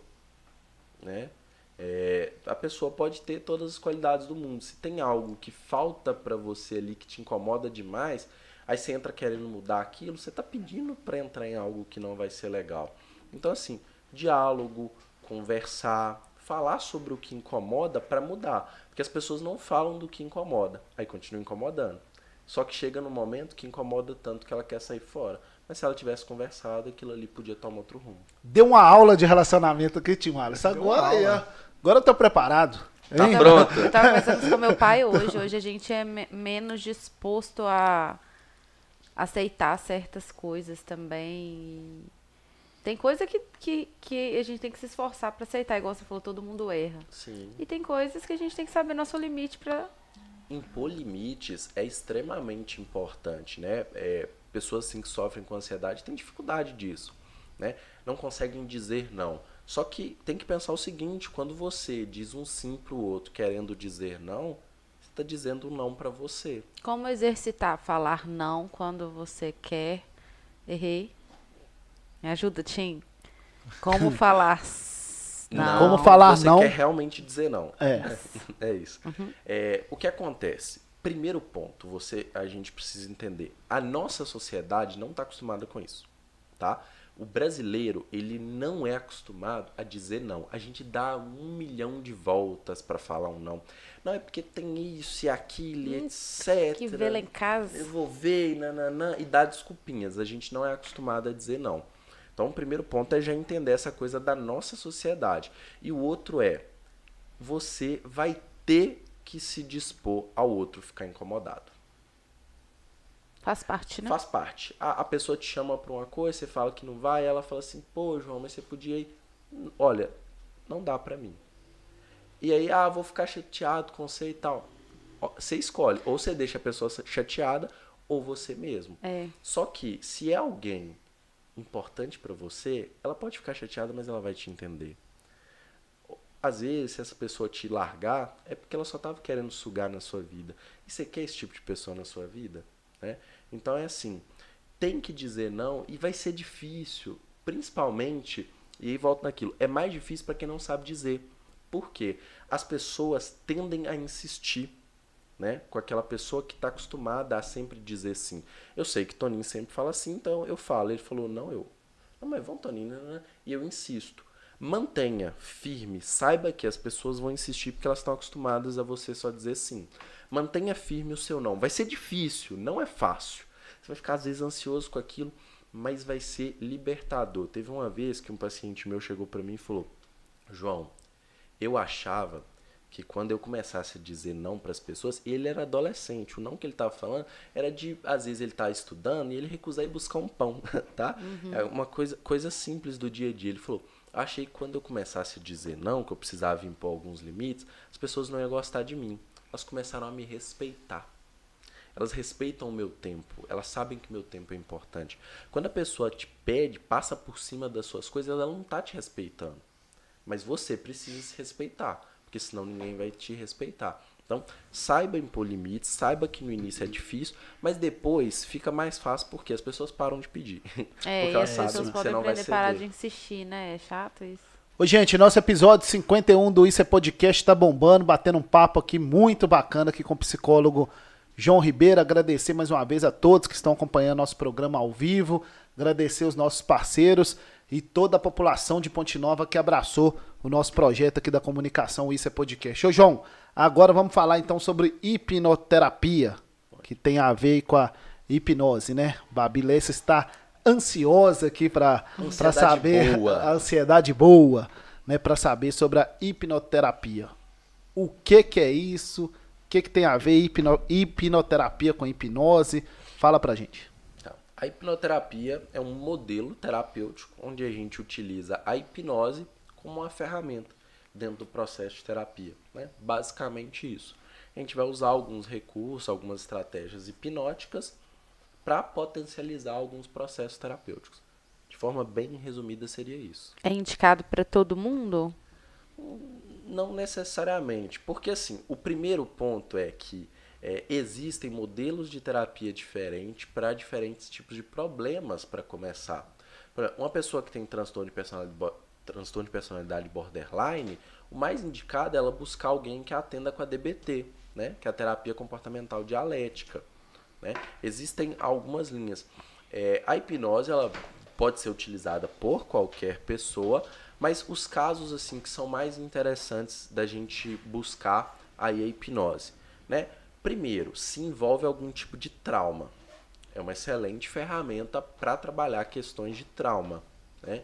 E aí, consequentemente, um transtorno de estresse pós-traumático, por exemplo, é uma excelente ferramenta dentro dos transtornos ansiosos, principalmente os fóbicos, né? É, fobias específicas de andar de avião, né? É, eu tenho um relato lá no meu site sobre hipnoterapia de uma pessoa, né? É, ela relatou no Google, então é aberto, que ela não andava a cavalo e a gente fez uma sessão. Essa sessão foi até gravada para o meu curso, né? Que eu dou curso, ensino as pessoas a né, trabalhar utilizando a hipnose também. É, em uma sessão a gente tratou uma fobia de cavalo. Não, né, não é uma garantia que todas vão ser assim, mas é, no cada geral. Cada pessoa é diferente, né? Cada pessoa é diferente. Mas no geral, o tratamento de fobias ele é bem breve, utilizando a hipnose. E pode ser útil como uma ferramenta dentro de algum tratamento de transtornos depressivos também, é, por exemplo. Então, no geral. E insônia. Os quadros mais indicados aí, que é bem legal se você né, conseguir utilizar, são esses: transtornos ansiosos, insônia, os, o que envolver algum tipo de trauma e em alguns casos de transtorno depressivo aí pode ser uma ferramenta inclusa junto muito interessante. E sobre tem né, uma polêmica envolvendo a hipnose que muitas pessoas não acreditam. Né? Ah, você, ninguém hipnotiza ninguém, ninguém tem essa força de hipnotizar a outra pessoa. Qual que é o seu posicionamento sobre isso? Perfeito. O que acontece é a hipnose, ela não precisa assim a pessoa acreditar, né, para o pro processo acontecer. É um processo natural da nossa mente. Em alguns momentos do dia a gente vai se ver hipnotizado, digamos assim. E é algo bem documentado. É só a pessoa entrar em qualquer site científico e jogar hipnose. Ela vai ter uma série de estudos lá mostrando. Existem documentos né, de pessoas que foram. É, fizeram cirurgias usando a hipnose como um recurso de anestesia, que é possível, né? Inclusive é, aqui embaixo aqui tem um negócio de tatuagem, aqui perto aqui embaixo eu já vim com um amigo meu para anestesiar ele com hipnose ah, para ele ser tatuado, né? É, então, assim, é muito bem documentado já. Quando eu for você, Carol, se tiver aí ainda, da minha dentista, faça favor, eu vou Nós te vamos. contratar, porque não consigo. Se bem que ela é ótima, tá, gente? Com ela não Ela é ótima profissional, pânico. ela e o esposo dela lá, como é que é o nome Felipe. dele? Felipe. É, explica o que é hipnose, para passar no geral. E a, emendando a pergunta, eu sempre fiquei curiosa para saber o que era feito no bastidor. Porque toda a hipnose que a gente vê ao vivo, eles mostram já com a pessoa em transe. Uhum. E eles sempre falam assim: ah, tem uma preparação. Como que é essa preparação? Tira minha curiosidade, que eu sempre quis saber, não sei. Perfeito. É, vou explicar então primeiro a preparação, tá? É, essa preparação nada mais é do que para essa hipnose de entretenimento, existem níveis de resposta diferente, que é biológico. Tem gente que assim responde muito bem e tem gente que nem tanto. É possível treinar para melhorar, tá? Mas no geral, quando chega para uma apresentação, não tem tempo de treinar uma pessoa, leva meses para treinar alguém para melhorar a resposta que ela tem natural. Então, a gente vai a gente faz alguns testes ali para ver quem responde melhor e, e, selecionar essas pessoas. A gente explica sobre hipnose, igual eu vou explicar aqui na sequência, e a partir dali a gente faz alguns exercícios para ver quem responde melhor. Porque tem pessoas que vão naturalmente responder melhor, enquanto outras não. Né? Então, Será é que ele hipnotizou no, a gente aqui hoje bastidor. já e a gente não deu conta? Eu não estou hipnotizado por Então vai, o que é hipnose? O que é hipnose? É, a hipnose nada mais é, como eu comentei, que um estado, assim, a gente pode chamar de um estado alterado de consciência, mas na verdade é um desvio de foco e atenção. Né? É muito similar a quando você assiste um filme. A gente vai fazer, né, quando a gente faz a hipnose, a gente faz algo muito parecido com aquilo que está acontecendo no filme. Quando você está vendo o filme, você está lá assistindo e é como se tivesse duas Babi. Uma que vê o filme e sente tudo que está acontecendo no filme. Enquanto tem uma segunda que sabe que aquilo ali não passa de um filme. Na hipnose, a gente está fazendo esse processo acontecer. Hum, eu, vou, eu vou conseguir ser, ser profunda na hipnose. E qualquer pessoa pode ser hipnotizada? Desde que ela tenha as faculdades mentais normais e queira, sim. Ela precisa querer. Porque se você chega para mim e fala, você não me hipnotiza tá bom, eu não te hipnotizo. Eu consigo ficar envolvidona, cara. É um processo guiado. E aí é muito parecido com a ideia do filme. Outra coisa que tem a ver com a hipnose e também acontece no filme. Você tá lá assistindo o filme, você tá tão concentrado que alguém te grita e você nem ouve. De tão que a sua atenção tá focada. Isso é um processo hipnótico, né? É muito parecido. E a gente só guia isso. Só que as pessoas têm uma ideia meio falsa, né, de que hipnose é controle mental. E sinceramente, vocês acham que se eu pudesse controlar a mente das pessoas para fazer o que eu quisesse, eu tava aqui agora? Não, eu acho que se eu conseguisse fazer isso ia ser legal. Viu? O Brasil não tinha perdido o Hexa. Imagina, É, se, se você tem o poder de controlar a mente das pessoas, acabou, você faz o que você quer. É. Isso não existe. Eu não tenho controle nenhum sobre a mente das pessoas. Eu apenas guio elas para um processo. É, né? Já ouvi falar em auto-hipnose, posso estar muito errada na expressão. Sim, sim, Fala essa um pouquinho. expressão mesmo. Toda hipnose, na verdade, é uma auto-hipnose. Por quê? Quando o processo de hipnose acontece, eu te guio. Não sou eu que faço acontecer em você, é você. É mais ou menos a pessoa dirigindo um carro com GPS. Eu sou o GPS. E é a pessoa que dirige o carro da hipnose para acontecer. Então, se eu falo com você, né, por exemplo, estou te hipnotizando e falo com você, vira direita. Se você vira direita, a gente vai indo no sentido que a gente está falando. Agora, se eu falo com você, vira direita, e você não quer virar, você não vira. Se você vê que tem um buraco lá no meio da rua, você está andando com GPS, tem um buraco no meio da rua, e fala, vira direita, você não vira. A pessoa, ela não faz nada que ela não quer. Sim. Por isso que eu ia perguntar o nível de consciência. A pessoa está consciente, né? Se ela quiser sair, ela sai? Sai. Tá, mas eu ainda não gostei ainda de- da resposta. Não me respondeu. Qual? O que que é no bastidor? O cara fica com um reloginho aqui, ó. Ah, isso são, são processos de, de indução. E aí a gente é pode ou usar o reloginho Ah, ou mesmo? não. Não. Não se costuma usar, não, porque Ah, existem opções é, mais interessantes. Mas assim, existem vários tipos de indução. São rituais para levar a pessoa, onde a gente utiliza algumas técnicas. O, o reloginho, por exemplo, é porque a gente usa cansaço ocular. É Uhum. um tipo de estratégia, né? Quebra de padrão. Existem algumas estratégias que a gente usa para facilitar esse processo. É isso que tem no bastidor. Mas geralmente é, a gente vê isso também. Só que a gente já vê quando a pessoa já fez uma vez. E aí é mais fácil. Quando pega na mão da pessoa e faz burra, puf, e a pessoa apaga, É. isso é um processo de indução. Só que às vezes já fez antes, né? Se for lá no destaque do meu Instagram, tem um destaque lá escrito palestra. Aí tem uma, uma palestra onde eu fiz um show de hipnose no final, aqui em Portinol, na Coçui Point. E tem o pessoal dando essa caída assim, né? Mas eles estão to- totalmente conscientes, eles sabem tudo o que está acontecendo. Mas tem esse processo, né? Durante a hipnose há um processo assim de mais relaxamento também e tudo mais Diz que é delicioso. é muito bom. Só que a pessoa está no controle o tempo todo, né? Ela não perde o controle e ela não faz nada que ela não quer. Por quê? Se o GPS fala com você, vira à direita e você vê um buraco no meio da rua, você não vai jogar seu carro no buraco que o GPS falou. A mesma coisa na hipnose. Se quem está te hipnotizando fala para você fazer alguma coisa que você não quer, você simplesmente não faz. né? E aí um outro medo que o pessoal tem da hipnose é, aí se eu não voltar, É. Aí eu falo assim, não voltar de onde? Porque não vai pra lugar nenhum, né?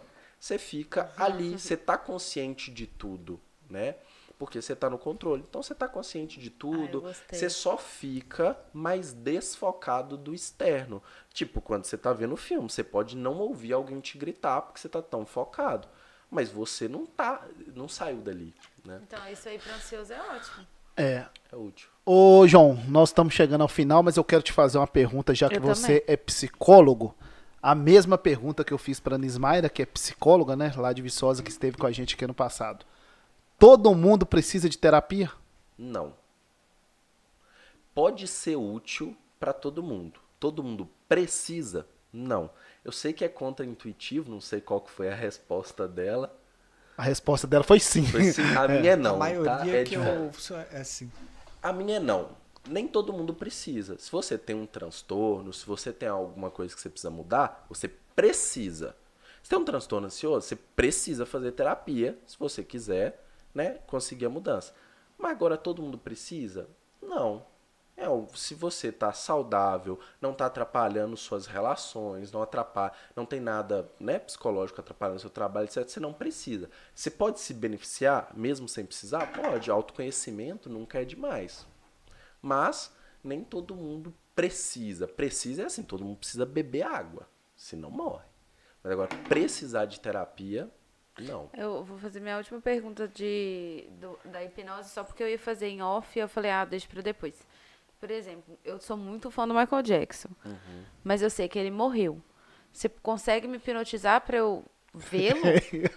Sim. V vamos mas lá. eu Alô, vou saber alô. que é espírito. Tá, tá, vamos lá. Vamos, não, é, vamos, Não- vamos explicar. No, no campo do, do espírito, Não, a minha porque a- explicação no aqui, meu né? subconsciente eu vou achar que é. Aí, Pela minha crença. Isso, Né? aí é uma questão mais pe- pessoal sua do que, né, é, realmente. Mas assim, é possível fazer, né, num processo de hipnose, a pessoa ver qualquer outra pessoa, né? É muito comum no entretenimento a gente fazer as pessoas verem ídolos. Então assim, já me pediram muito para ver Cristiano Ronaldo, ah, Madonna, que eu tava contando aqui para vocês, o Damon, é, sei lá o que lá, Salvatore. do da série de vampiros, Isso né? Tudo isso é possível, mas dentro do consultório e de forma terapêutica, eu já usei da pessoa, por exemplo, se despedir de alguém que morreu dentro do consultório, um ambiente controlado e uma pessoa que está fazendo terapia. Eu não sugiro fazer isso só para entretenimento, ver alguém que já morreu por entretenimento. Quando alguém me pede numa apresentação de entretenimento para ver alguém, é, se for alguém que morreu, eu, eu não faço, alguém da família, essas coisas eu não faço, não. Mas dentro do consultório de forma terapêutica, às vezes é utilizado.